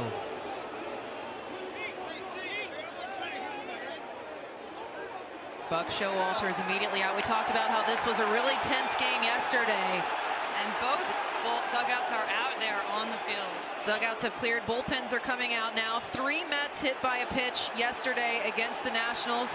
It sounded like Buck and Dave had cleared the air. They know that they're trying to find a grip on these new baseballs, and it's just really tough. But you've got a star like Lindor. You're trying to see him have a turnaround year with this club that he has signed such a big contract with. Important to note, though, that was scary to see Lindor go down, but he is up, he is walking around, he's staying on the perimeter of that scrum. And you've got veterans like Nelson Cruz who are going to keep people at bay right now. Pete Alonso got lucky yesterday as that ricocheted again right off the ear flap. He had a busted up lip. He was negative for concussion protocol. You see Eric Young Jr., Soto, a couple other guys who are taking the time to check on Lindor. Alonso, we mentioned, he was one of the ones hit. He's not going to be happy about this either. Sí, ahí estaba con Dave Martínez y Boxshow Walter, ahí cara a cara. Y, y es que mira, había unos pelotazos, incluso todavía un día después, eh, otro pitcher de Washington le pegó a bateador de, de los Mets, pero que fue como una pelota eh, a breaking ball que pues iba a 76 millas por hora, es decir, pues no iba muy fuerte, no iba a hacer mucho daño, pero Buckshot Walter nada más se quedó con una foto de meme que, o sea, de, de enojo de otra vez, otra vez y, y, obviamente algo estaban diciendo de, creo que luego vi una declaración, pero no le piqué que a lo mejor Buckshot Walter está diciendo que deberían de permitirle a los pitchers, o sea, agarrar mejor el balón para que, la pelota, perdón, para que la agarren bien y que no le peguen, porque como que no parecería en una instancia que fuera a ser a propósito, por más que la cabeza y todo eso. Pero yo puedo entender la frustración de los Mets de Nueva York. En este caso, tienes a pitchers que sepan lanzar al centro del plato. ¿Me quieres lanzar adentro? No me pegues en la cabeza. Entiendo que a lo mejor no es a propósito, pero no me pegues en la cabeza. Aprende a lanzar. Estás en las grandes ligas, eres profesional. Aprende a lanzar. O sea, o sé profesional, o sea, si... Eh, eso debe ser lo frustrante, o sea... Eh, ¿Para qué vas a lastimar a mis bateadores, a mis estrellas? Porque simple, porque no puedes lanzar, porque no puedes lanzar, no puedes controlar la pelota. Yo entiendo ahí el enojo, ¿verdad? Que se puede venir ahí con, ellos. Y se me hace así algo, no sé qué tan, lament o sea, yo creo que es entendible. Yo creo que es entendible el enojo ahí y de los Mets, que a lo mejor puede decir, ah, pues hay formas de controlar y, y, todo eso de, del enojo, pero es una forma de decirles a Washington, a, lo mejor no tienes ahorita buenos pitches, etcétera, pero pues eso no es mi culpa. ¿Para qué vas a golpear? ¿Para qué le vas a pegar en el rostro a jugadores míos? Contrólalos. ¿Verdad? Eh, algo similar pasó hace, por ejemplo, creo que fue hace dos o tres años cuando eh, una serie de los Reales de Kansas City contra los Yankees, los Reales obviamente sin posibilidades de calificar y mal equipo y lo que sea. Y en una serie, pues los Reales le pegaron varias veces a los Yankees y, y obviamente sin intención y sin nada, parecía que era sin intención. Pero Aaron Boone, el manager de los Yankees, sí llegó a un punto desde que, oye, este. Está bien que, o sea, serás un mal equipo, pero no, no le pegues. O sea, ten gente que pase y que lance bien y nada más no me golpees a mis bateadores. Es todo lo que te pido, no le pegues a mis bateadores, ¿verdad? Por más que tengas ahí. Entonces, es, es ahí, ahí la, la cuestión, ¿verdad? Que pues ya se dio un 2 por eso de, de, pegar. Y yo me acuerdo que el año pasado se ha vuelto cada vez más común porque eh, se ha vuelto cada vez más común el, el, que le pegan a los bateadores. El año pasado hubo una gran cantidad de bateadores que estaban siendo golpeados, golpeados una y otra y otra vez. Y se está volviendo peligrosos porque sí, a varios. A Kevin Pilar le pegaron en el rostro. Eh, me acuerdo. Y y obviamente, o sea, yo soy alguien que he dicho que, ok, si le pegas a un jugador, bueno, es un accidente, pero si hay múltiples, es más, yo soy de la idea que si un pitcher le pega en la cabeza a un jugador, es para que lo expulsen sin, sin pensarlo, sin nada. sin dudarles. No dejarlo que sí es, porque para mí no tiene nada que ver, para mí no tendría nada que ver en lo, en lo particular si fue a propósito o no. Para mí, para mí es indiferente si fue a propósito o no. Porque estás hablando de la salud. Si eres pitcher de grandes ligas, debes de tener la habilidad de lanzar por el plato. O si le quieres lanzar adentro, está bien, pero no me pegues, sobre todo en la cabeza. Y si le quieres, y, y, y si es, te pegas, le vas a pegar en el cuerpo, eh, unas, una cantidad, no sé, cinco veces o algo así en la temporada o algo así, un número así, y lo expulsas, que pierda su lugar en la rotación, que le pierda su lugar en la rotación, y así se van a empezar a cuidar. Es por la integridad del, del bateador, ¿verdad? O sea, yo sí creo que eso debería de aplicar en las grandes ligas. En el béisbol en general. Si le pegas a un, a un bateador en el rostro, por automáticos expulsado y pierdes tu siguiente oportunidad en la rotación. Va a ser algo injusto y existen los accidentes, pero por cuidado. O mínimo voy a decir una y a la segunda igual. A ver si así. A lo mejor vas a quitar los lanzamientos adentro, pero es que si vas a lanzar adentro, más vale que seas bueno. ¿Verdad? Es lo que yo, yo creo. Eh, quiero también mostrarles este, lo que... Una serie que a mí me llamaba mucho la atención ver era Chicago White Sox contra los Detroit Tigers. Para mí Detroit es un equipo interesante que ver esta temporada. Es el segundo año de AJ Hinch como manager, quien fue campeón como manager de los Astros en el 2017 y, pues la verdad encabezó pues el, el, armar el equipo que pues todavía hay que considerar a los Astros como de los favoritos otra vez en la Liga Americana para llegar a la Serie Mundial. Y los Tigres de Detroit eh, pues han tenido buenas oportunidades recientemente, han, han desarrollado bien a jugadores, han desarrollado bastante bien y aparte, pues se trajeron a Javi Baez. Y en el día inaugural lideran una remontada sobre los White Sox que incluyó una revisión de repetición instantánea. De revisión de, repetición instantánea. Porque parecía que... Eh, vean, vean, lo que pasó en el juego de, de Detroit con Javi Baez que fue un walk-off win. Pero tuvieron que irse hasta revisión. En, inicialmente no le marcaron walk-off. Porque en el jardín, que le había atrapado de aire el jardín, entonces no fue walk-off. Pero ya después de ver la, la jugada en repetición, dijeron que sí. Veamos.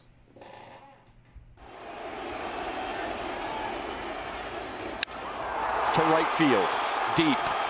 Pollock backpedaling at the wall, and oh, catch it! He did. It bounced might have hit the wall. And then he grabbed it. Baez claiming it hit the wall. Well, AJ's going to come out and have him take a look at it. I'm sure.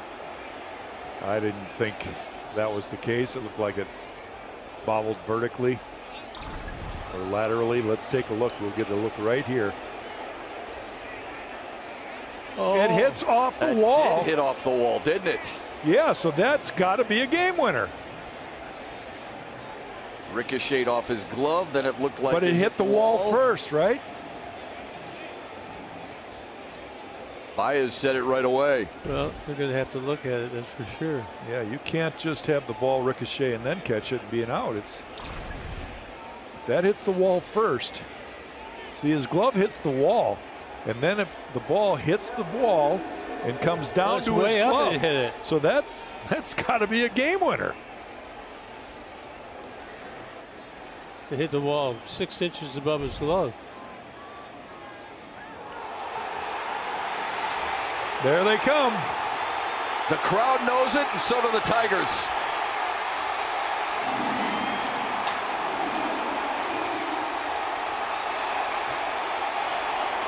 No official word from Marvin Hudson just yet.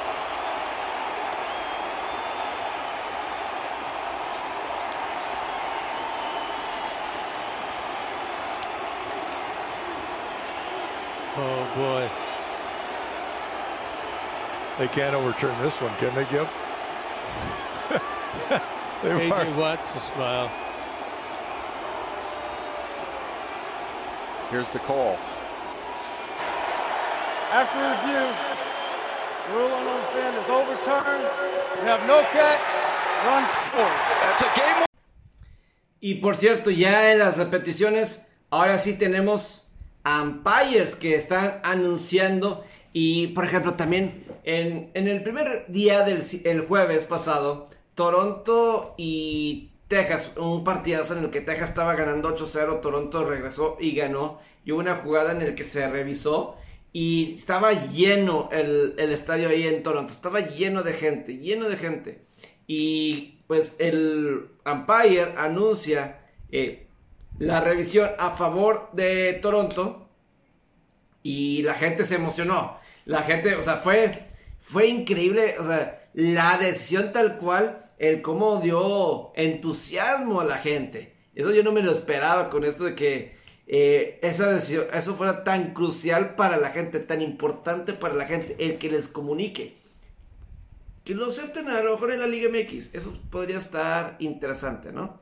Que, en el bar o así, anuncien para la gente. Tal cual, eso podría estar interesante. No sé, ¿verdad? Pero en otro tema, el primer día eh, se, se vio un gran juego entre Boston y Yankees. Un tremendo juego entre Boston y Yankees. Cumplieron con las expectativas. Eh, bueno, fue viernes porque el jueves se pospuso ese partido y se jugó en viernes. Partidazo, partidazo. Y, se, y fue el primer juego de, de Gary Cole de la temporada con Yankees. Pero no fue el, inicio que se esperaba, con Rafael Devers conectándole un cuadrangular de tres carreras en la primera entrada.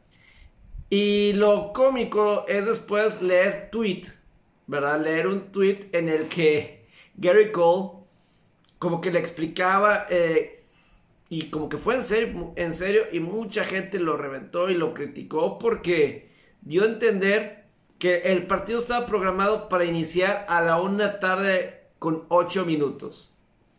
Y por cuestiones de protocolo, de día inaugural, primer juego de la temporada en Yankee Stadium y lo que eso implica de invitados, toda la celebración y todo eso, su primer lanzamiento, en lugar de que fuera a la 1 con 8, fue a la 1 con 12 minutos.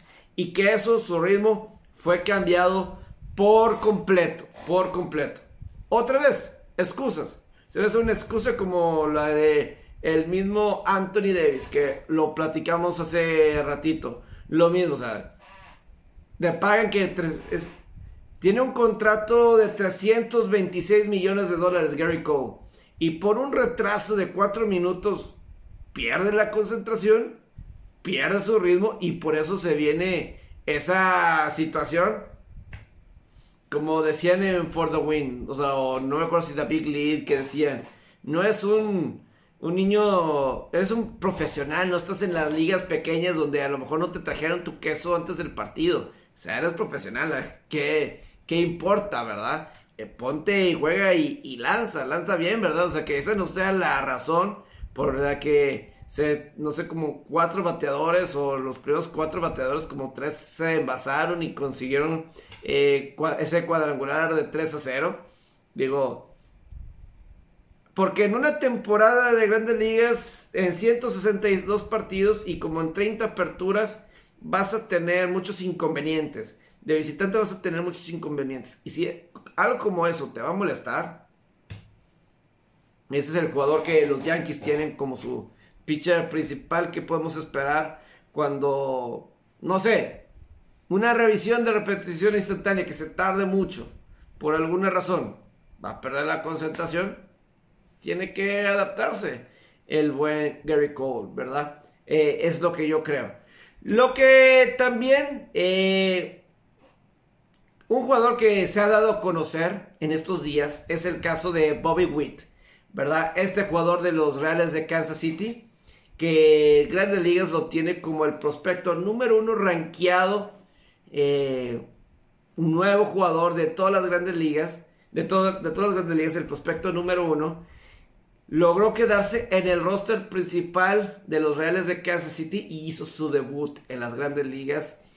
Y primero eh, tuvo un gran día, tuvo gran día con eh, carreras de las victorias, ¿no? Y también eh, en extra innings están enfrentando a los guardianes de Cleveland, guardianes de la bahía, no puedo creer que así sea, pero bueno, ya no son los indios de Cleveland, son los guardianes de Cleveland, que extraño.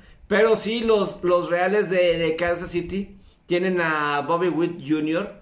y, y simplemente una tremenda, tremenda jugada. por ejemplo, eh, uno de los partidos se fue a extra innings y en la décima entrada Bobby Witt salva el partido al en tercera base atrapar la pelota y mandar a home. Mandar a home y simplemente fue, o sea, una gran, gran jugada por parte de, de Bobby Witt y pues también eh, uno de los partidos, él el primero, el primer partido, él lo ganó, él tuvo el, el hit que tuvo la victoria, si es que pues un partido, un día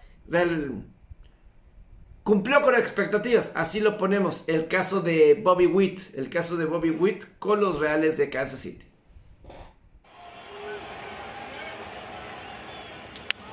Line to left field, into the corner. Base hit number one, RBI number one, and Bobby Witt Jr. gives the Royals the lead in the bottom of the eighth. En cuestión de los negocios de los deportes en las grandes ligas, hay varias cosas que a mí me llaman la atención. El viernes se debutó Apple TV para transmitir las grandes ligas. No pude ver el viernes, creo que este viernes voy a tener la oportunidad y voy a checar esas transmisiones en Apple TV Plus eh, voy a darme la tarea a ver qué tal estas nuevas transmisiones. Vivars to Sports no les gustó. No le gustó en lo, en lo absoluto. Pero lo que sí es que, eh, a destacar, Fox dio a conocer que Joe Davis, de 34 años de edad, que también es el narrador de los Dodgers de Los Ángeles, va a reemplazar. Es el que Fox ha elegido para que reemplace Joe Buck como la voz principal de las grandes ligas para ellos durante esta temporada. En mayo es cuando va a ser su debut con Fox. Eh, también va a estar para el Juego de Estrellas y para la Serie Mundial. Ahora va a ser Joe Davis que va a estar por primera vez. Es, decir, Fox desde 1996 que ellos han tenido series mundiales. En 1996 fue la primera. En 97 y 99 fue NBA. Eh, fue NBC, perdón. Ahí intercalaban Fox y NBC las series mundiales. Pero desde el 96, cada serie mundial que ha tenido Fox había sido Joe Buck el narrador. Y Joe Davis, de 34 años de edad, ahora él va a estar. Estaba leyendo un boletín en el que él decía que él, su sueño siempre ha sido narrar series mundiales. Y pues ahí va a tener su oportunidad de narrar series mundiales a sus 34 años de edad. Y muy interesante Joe Davis, que ya ha estado en la NFL principalmente, no, y a final de cuentas de los Dodgers, pues ya le tocó reemplazar a Vince Scully, ¿verdad? Eh, como el, el, principal, ¿verdad? De ahí con ellos en, con los Dodgers de Los Ángeles, te imaginan a Vince Scully, este legendario narrador que él solo se ponía a narrar partidos de, como era la vieja escuela, ¿verdad? De que una persona solo se echaba las tres horas narrando los partidos, ¿verdad? Eso simplemente fue increíble lo de Vince Scully y Joe Davis le tocó reemplazarlo. Ha estado con Fox ya en la NFL, ha estado en otras instancias y, ha estado trabajando en series de postemporada también para Fox recientemente. Él eh, se ha ganado el que sea el principal, el principal para la postemporada de Fox. Y lo bueno para, yo me imagino, para, porque pues, ha estado en la NFL también en los últimos años con Fox como parte de su e, equipos de narradores. Que a diferencia de Joe que nada más lo utilizaban para series de campeonato y ya la serie mundial, pues aquí desde la primera fase ya van a poder utilizar a Joe Davis y entonces va a ser una nueva eh, fase. Yo voy a estar intrigado también porque esta semana en TBS va a haber algo nuevo porque TBS ya ha estado con las grandes ligas creo que desde el 2006, 2007, más o menos, eh, transmitiendo creo que domingos eh, a las 12 del mediodía transmitía un juego TBS y luego pues tenían eh, pues siempre cada año, un año la Liga Americana transmitían todos sus juegos de postemporada, otro año la Liga Nacional. Se lo flipeaban entre, entre el mismo TBS y el mismo Fox, ¿verdad? Así eran como se manejaban. Pero por primera ocasión hay un cambio porque ahora van a ser partidos los martes. En no sé si en exclusiva, pero van a ser los martes. Y van a tener programas previos y post. Es decir, lo que hace TNT con, o lo que hace Turner con la NBA, con su Inside the NBA, o con lo que ya están haciendo con la NHL, que Inside NHL y todo eso, ya lo van a aplicar también para las grandes ligas. Y eso se me hace muy bueno porque para mí muchas veces pasaba desapercibido la MLB en TBS. Ahora en martes y que tengan esos programas, yo creo que Pedro Martínez puede ser como un Charles Barkley. Realmente creo que puede llegar a ser como un Charles Barkley en ese sentido de los partidos, de, o sea, de las opiniones, porque yo, yo hace, cuando estábamos en pandemia 2020 y pues a veces me tocaba ver eh, ese estudio y porque trabajar en, desde casa y todo eso, es una buena mesa, es una buena mesa. Y creo que estando en un horario estelar en martes de la noche, creo que le va a ir mejor que en domingo. Yo creo, y vamos a ver si hay más cosas así para volver divertido, porque yo creo que las grandes ligas hay mucho talento joven y simplemente lo que se vio este fin de semana, hay mucho talento joven. Es para que se exploten, exploten las diferentes cadenas, los diferentes eh, formas de ver televisión y redes, streamings y todo eso. Creo que eso es importante. Pero bueno, eso es dentro de las grandes ligas. NFL como que es, lo dejé aparte, creo que hubo mucho de otros temas, por eso la NFL, pues me voy con ahorita con ellos. Eh, de las noticias importantes en la NFL es que los Bills de Buffalo firman a Stephon Diggs a un contrato de extensión de 4 años. Creo que es más de 100 millones de dólares, 70 eh, millones de dólares garantizados. Eh, muy inteligente por los Bills darle esa extensión. Todavía le quedaban 2 años de contrato a Stephon Diggs. Eso quiere decir que todavía va a estar 6 años más, 6 temporadas todavía más con el equipo. Estará bajo contrato. Y y el mismo Josh Allen eh, se expresa en redes sociales de que bien, de que van a estar ahí por más tiempo juntos. O sea, en los últimos dos años, él ha sido, es el receptor que tiene más yardas, más recepciones de toda la NFL. Ha hecho una gran mancuerna con eh, Allen y Stephon Dix. Han hecho una muy buena mancuerna. Queda perfectamente que ellos sean, que estén juntos, que trabajen juntos. Y eso realmente es bastante, bastante bueno para, para todos, ¿no? En la cuestión de otro, los Santos de Nueva Orleans y las Águilas de Filadelfia intercambian selecciones. Filadelfia tenía tres selecciones de primera ronda. Le hace una selección a Nueva Orleans, que Nueva Orleans le da una primera ronda la que sigue. Entonces Filadelfia tiene dos selecciones ahorita, dos selecciones la que sigue, ¿verdad? Y aparte tiene selecciones, eh, les dieron otras más adelante en otros años también. Entonces, un cambio ahí. Eh, en Nuevo Orleans, vamos a ver cuál es eh, eh, el, plan, pero todavía le queda a, Filadelfia otras dos selecciones en la primera ronda. Entonces, consigue una primera ronda para el que sigue y siguen teniendo dos ahorita y dos el que sigue. Entonces, un movimiento muy inteligente por parte de los, los delfines. perdón, por las águilas de Filadelfia. y no sabemos los Santos a mí lo que se me hace extraño hacer un cambio a estas alturas, etcétera, sobre todo a mitad del draft, es a quién tienes pensado seleccionar.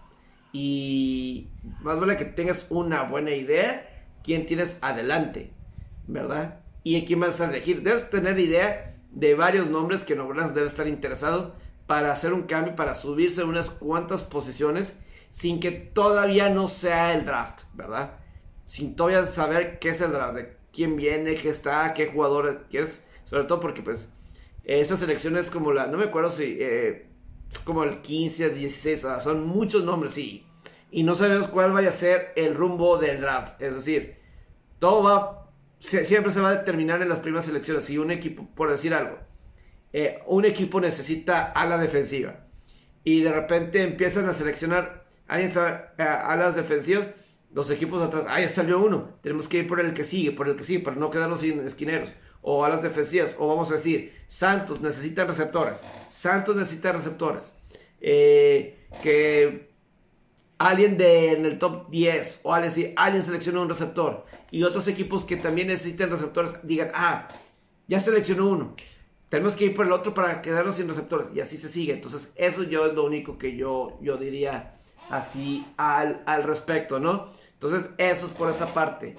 Eh, un tema que quiero tocar así rápido de la NFL son los Patriotas de Nueva Inglaterra, que eh, este es un tema que quería platicar la semana pasada, pero no tuvo eh, oportunidad. El que los Patriotas realmente no han invertido mucho en la agencia libre, pero el mismo Robert Kraft hace unos días, hace unas semanas, 10 días aproximadamente, expresó en la junta de dueños que ya está cansado, cansado de que Patriotas no sea protagonista.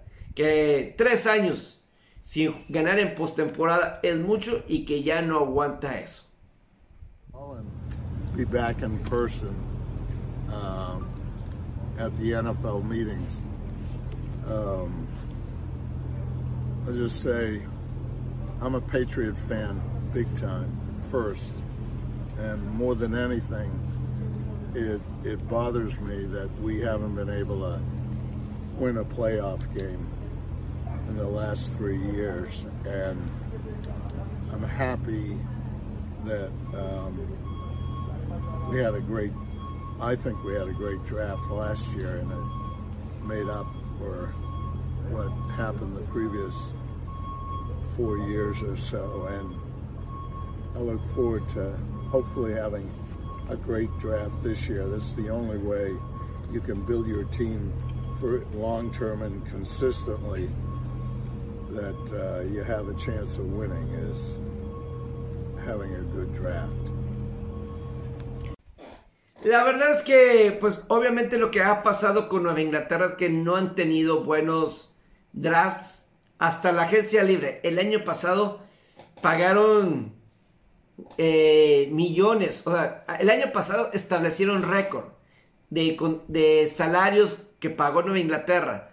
Pero se me hicieron, sobre todo en la posición de receptores, que ahí es donde más pide ayuda, ayuda, desde que, desde que todavía estaba Tom Brady. Se pedía ayuda en el cuerpo de receptores, ayuda en el cuerpo de receptores. Y me acuerdo el año pasado, se trajeron a Kendrick Byrne y a Nelson Aguilar.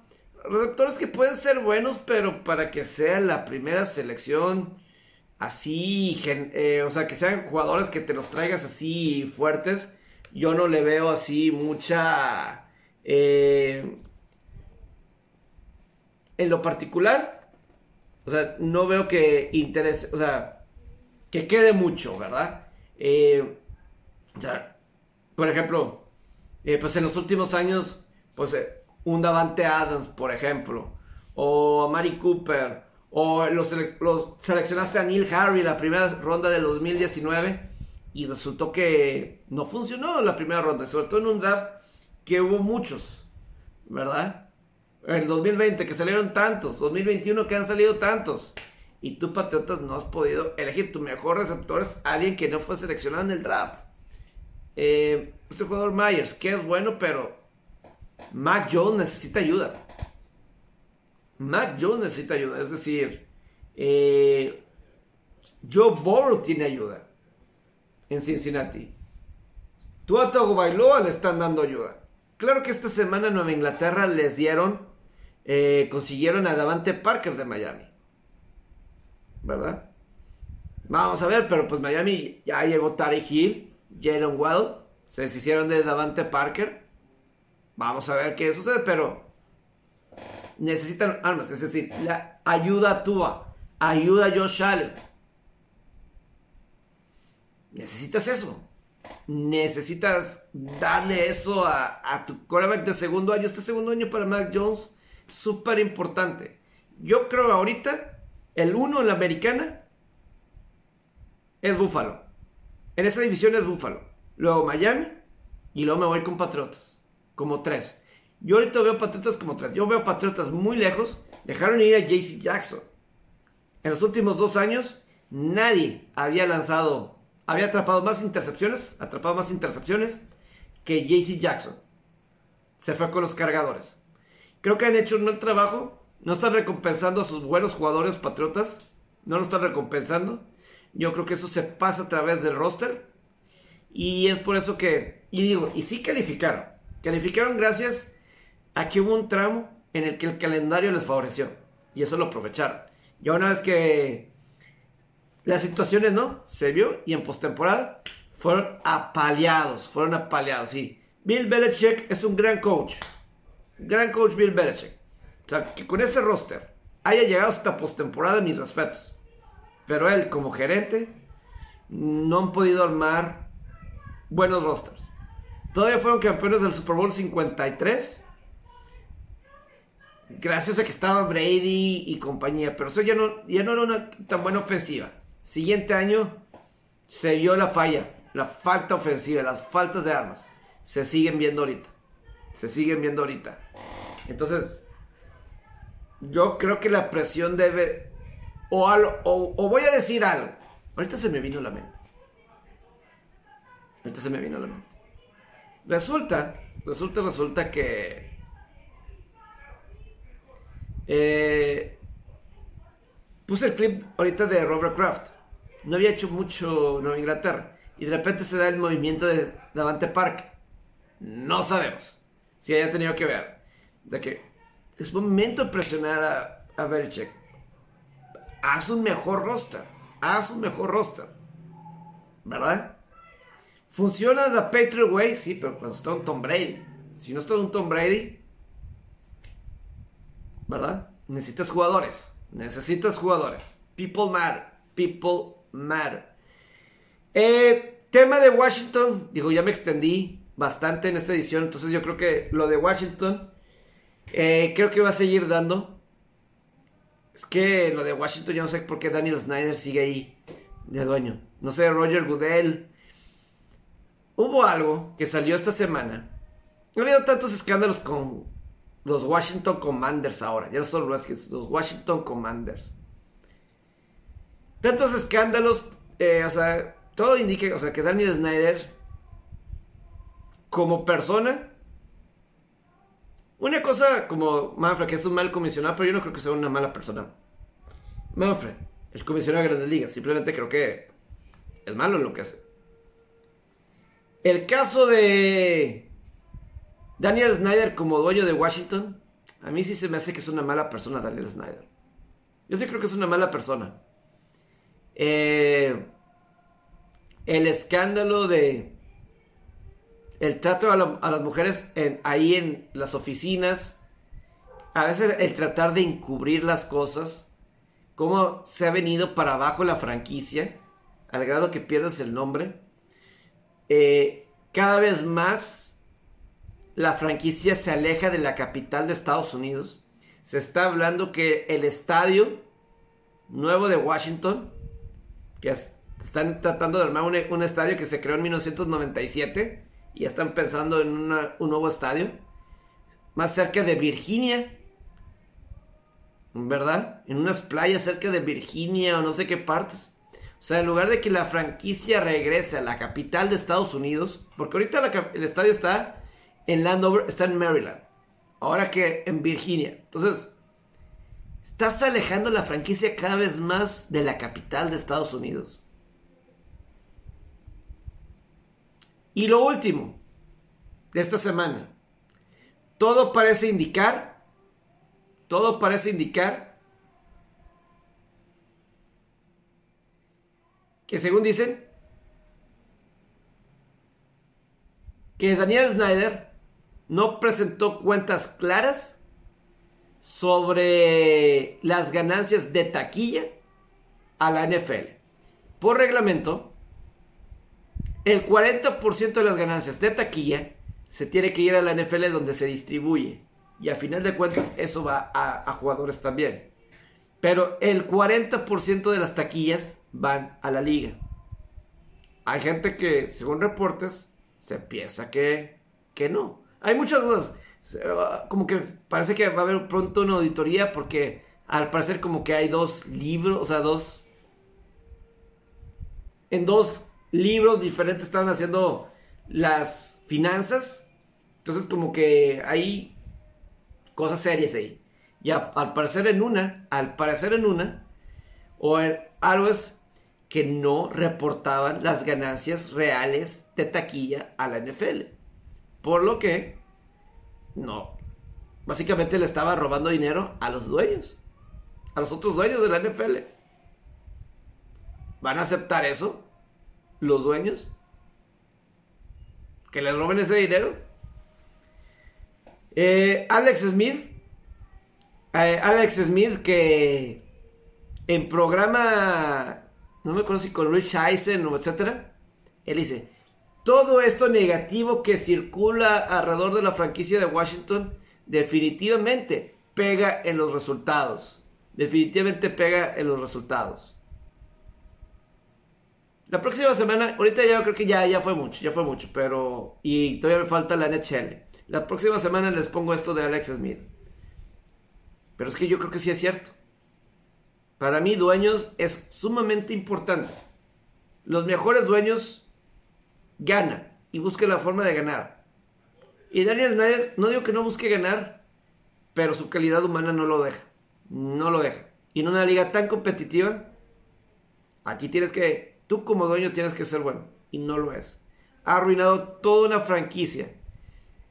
Pierde, deja que pierda el nombre de Washington. Deja el trato de las mujeres en el, ahí adentro y que encubran, que encubran todo eso. Que encubran todo eso si es algo verdaderamente lamentable. Verdaderamente lamentable. Y eso es a mí algo que me llama mucho la, la atención, ¿verdad? Es, es lamentable y no sé por qué Roger Goodell no hace nada, no hace nada, pero algo debe de cambiar y algo debe de cambiar pronto. Pero bueno, también en la NHL, no quería dejar afuera mi NHL.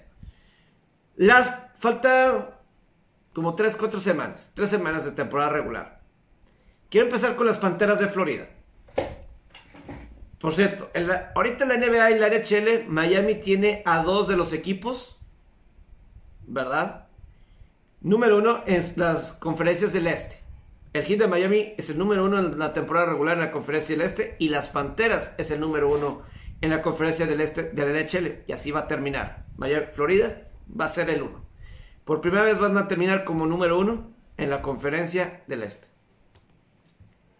A mí lo que me llama mucho la atención de Panteras es que Panteras es el equipo más emocionante de ver jugar. Es el más es, el más intrigante en el sentido de, nada más desde el sábado de la semana pasada, ahorita, han ganado siete partidos de forma consecutiva las Panteras. Pero ¿cómo han ganado esos últimos, varios de los últimos siete partidos? El sábado pasado ganaron un juego que estaban perdiendo 6 a 2. No me acuerdo si era Nueva Jersey o contra quién era. Pero estaban perdiendo 6 a 2. El siguiente juego fue el martes. Estaban perdiendo 5-1 contra. Estaban perdiendo 5-1 en, en, contra de los Maple Leafs de Toronto. Regresaron y ganaron ese partido.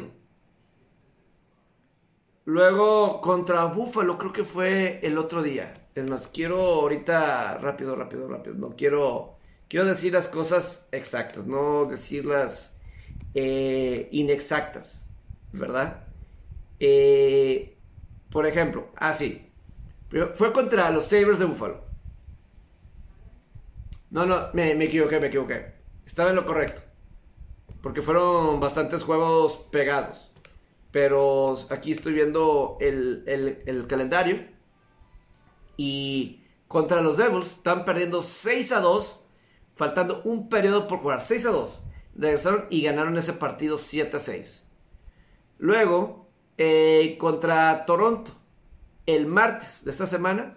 Están perdiendo 5 a 1. Regresaron y ganaron. Luego se enfrentaron a los Sabres de Buffalo. Ese juego están perdiendo 3 a 1. regresaron y ganaron 5-3. Muy divertidos verlos jugar. Muy divertidos verlos jugar. Pero yo sí creo que algo tiene que cambiar. Vamos a escuchar ver lo que dicen así la gente de, de los Sabres, de, perdón, de las Panteras, tras estos triunfos dramáticos, los Cardiac Cats. Eh, escuchemos. about how you don't want to be in that situation, but once again, how impressive is it that you can climb back, especially against a team like the Leafs? Yeah, it's a little worrisome as much as impressive. Obviously, we know we could score goals, but it's just uh, some of the some of the things we were doing to fall behind and and uh, not being prepared for for what was coming. So, um, but a lot of resolve, a lot of grit in this group. We know that. It just uh, we have to stop doing this because this isn't a good sign. Por más divertido que sea verlos jugar, yo no creo que esta sea. Eh, yo no los veo ganando la Stanley Cup. A, a las Panteras.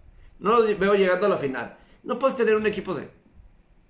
En postemporada van a tener que jugar más defensivamente. Van a tener que jugar más en la defensiva. No los ve, no veo cómo. Simplemente así no se gana en postemporada. Tienen que jugar un formato completamente diferente. Lástima para ellos. Perdieron a Joel Quenville, el head coach, en los primeros 10 partidos de la temporada. Quien fue campeón con los Blackhawks tres veces. Pero por un escándalo con esos Blackhawks de aquel entonces, perdió ahora su trabajo en Florida. Tuvo que renunciar con las Panteras. Y yo creo que él pudo haber tenido un esquema que sea más productivo para conseguir victorias. Porque sí, ahorita eh, no es lo mejor. No es lo mejor tener estas victorias así de dramáticas. No, no, o sea, no ayuda.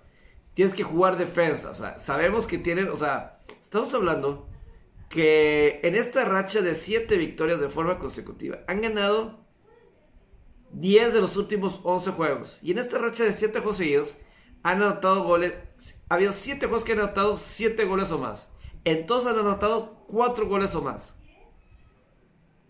Anoten y anoten y anoten. En postemporada tiene que ser diferente. Y creo que tienen porteros suficientemente buenos. Sergei Bobrovsky y Stephen Knight. Creo que son buenos. Pero no pueden ganar. Estos juegos, estos juegos de 7-6, 5-3, 7-6. Eh, no sé. No. En postemporada, con eso no puedes ganar Florida. Con eso no se puede ganar. Entonces yo en eso sí veo ahí problemas en eso. Veo problemas en eso. También con los Maple Leafs de Toronto. Con los Maple Leafs de, Toronto, Austin Matthews. Que bueno, ellos fueron criticados tras perder esa ventaja de cuatro goles que ellos son lo opuesto a Florida. Toronto son. Florida se repone esas, de, de esas desventajas de cuatro goles. Pero Toronto son los equipos, es un equipo que deja ir ventajas de tres goles y más, y ahí fue. Pero aquí quiero platicar sobre Austin Matthews.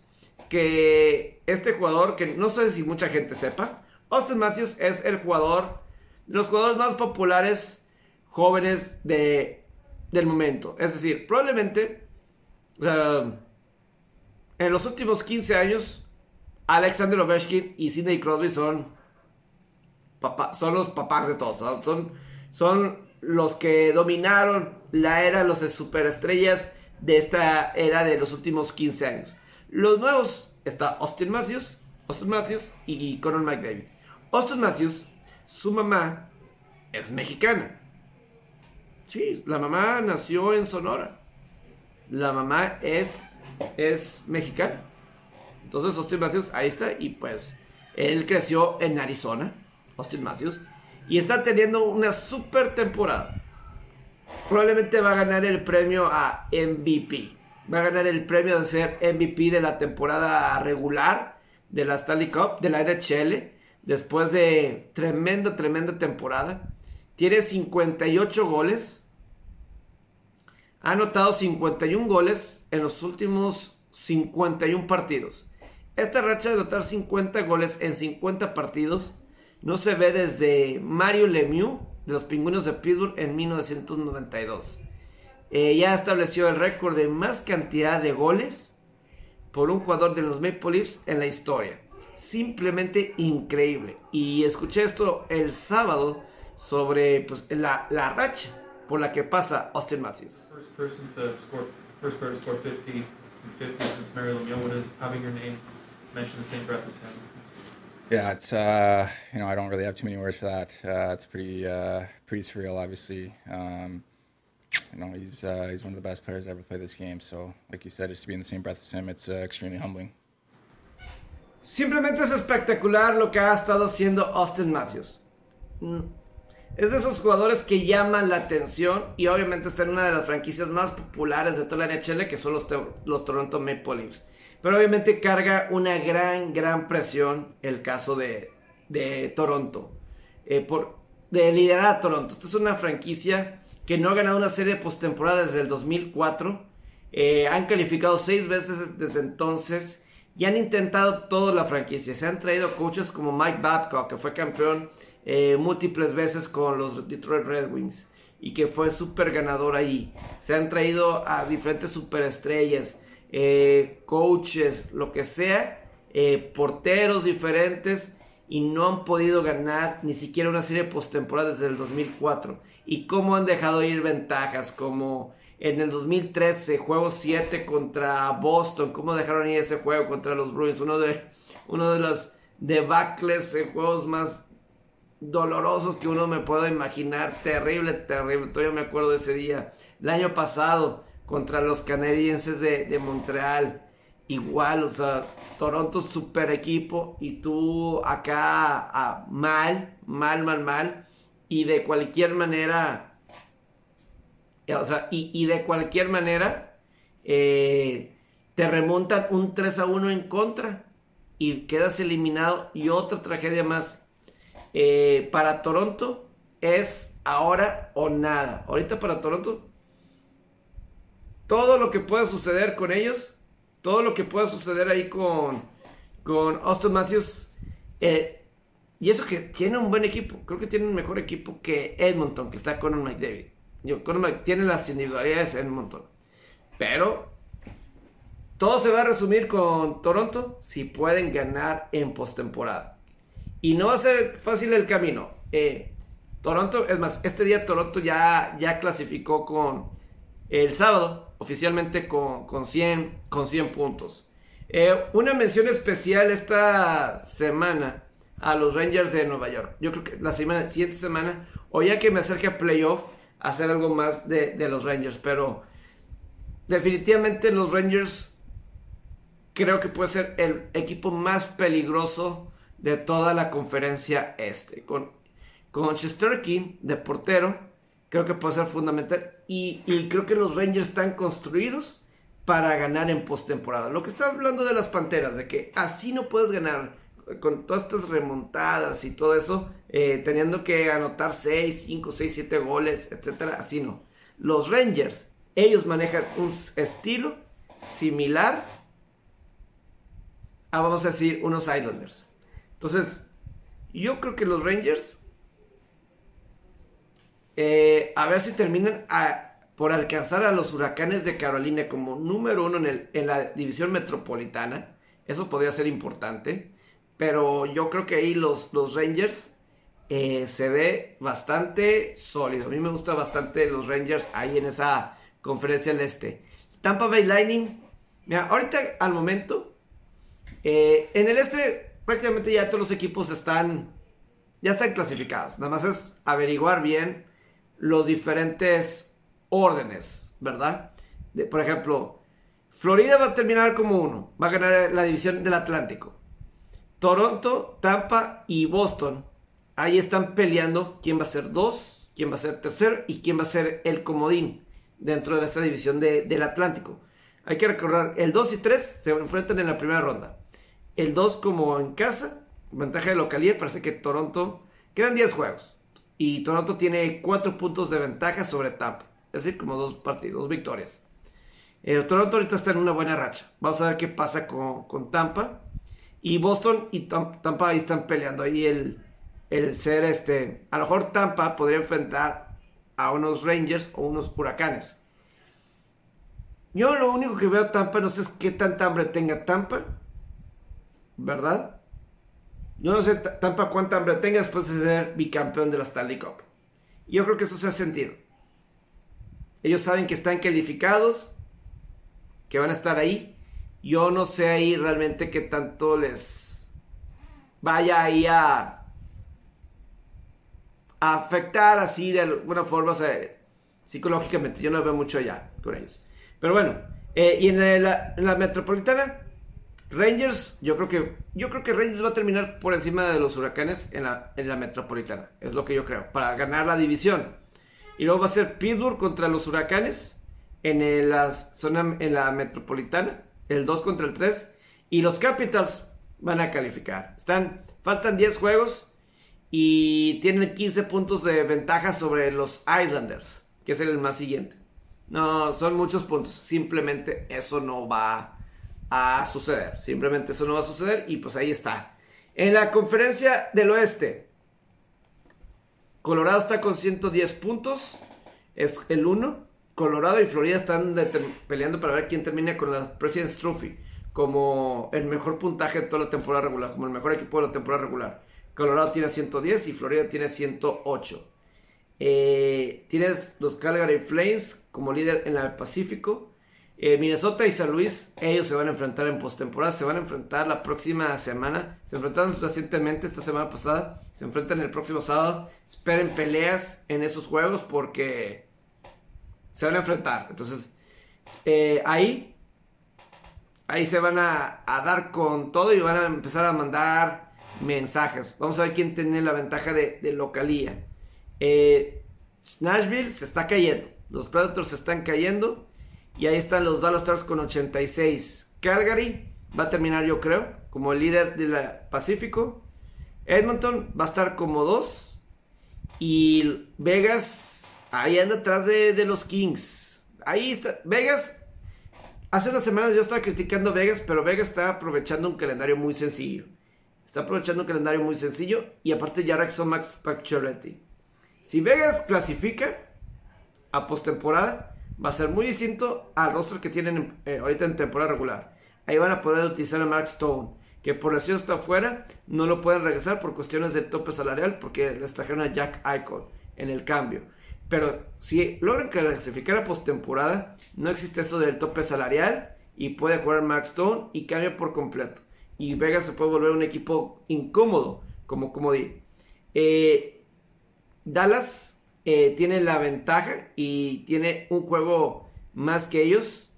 Y entonces ahí es donde tiene un juego menos jugado que Dallas, que, que Vegas, perdón. Entonces ahí está lo, lo intrigante. ¿Quién va a conseguir esas comodines? Los Kings tienen que tener cuidado porque Vegas eh, nada más ya está a dos puntos de ellos para el segundo puesto. Y te digo, Vegas ha tenido un calendario muy sencillo. Cuando estaba criticando lo vi en eh, un intermedio juego de Vegas que estaban hablando que se venía un calendario complicado para ellos.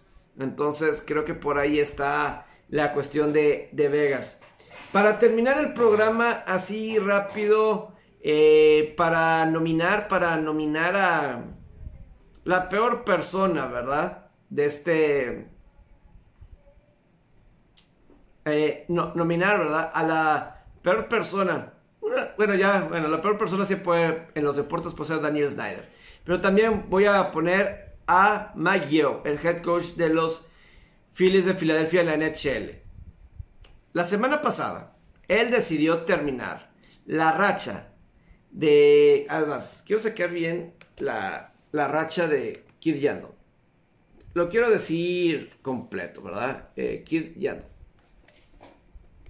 Eh, Kid Yandel hace una semana tenía una racha de 989 juegos seguidos jugados. Tenía la racha más larga de las grandes de la NHL. Había impuesto récord de más partidos consecutivos jugados con 989 partidos. Una cantidad increíble. 989 partidos. El coach de Filadelfia, Mike Yeo, decidió hace una semana dejarlo inactivo. ¿Qué por qué? Porque quieren darle oportunidad a chavos jóvenes. De alguna forma, Kid- eh, yo creo que se pudieron haber esperado, creo que se pudieron haber esperado a que Kid Yandel llegara a mil juegos consecutivos. A mil juegos consecutivos. ¿Qué importa? Los Flyers no van a calificar. Ni... La siguiente temporada tampoco van a hacer nada los Flyers. Tampoco van a hacer nada los Flyers. Que se deje de cosas. Deja que, que ya no llegue a los mil juegos. Por jugadores jóvenes. Lo ves en los entrenamientos. Eh, un partido mete a alguien y quita otro y luego los ves. eh. Simplemente terrible. Lo de eso de los 76ers. Terrible eso de Filadelfia. Eh, la peor persona, yo creo. Termino esta edición. Aquí es cuando me despido. Simplemente los voy a dejar. Con un premio a la aficionada de la semana. Chequen a esta aficionada de los Spurs. eh, cantando, lip singing, ¿verdad? Eh, esta canción de Kelly Clarkson en uno de los shows de en- entre una de las pausas en un juego de los Spurs de San Antonio. Con esto me despido. Ojalá que tengan una gran semana. Saludos.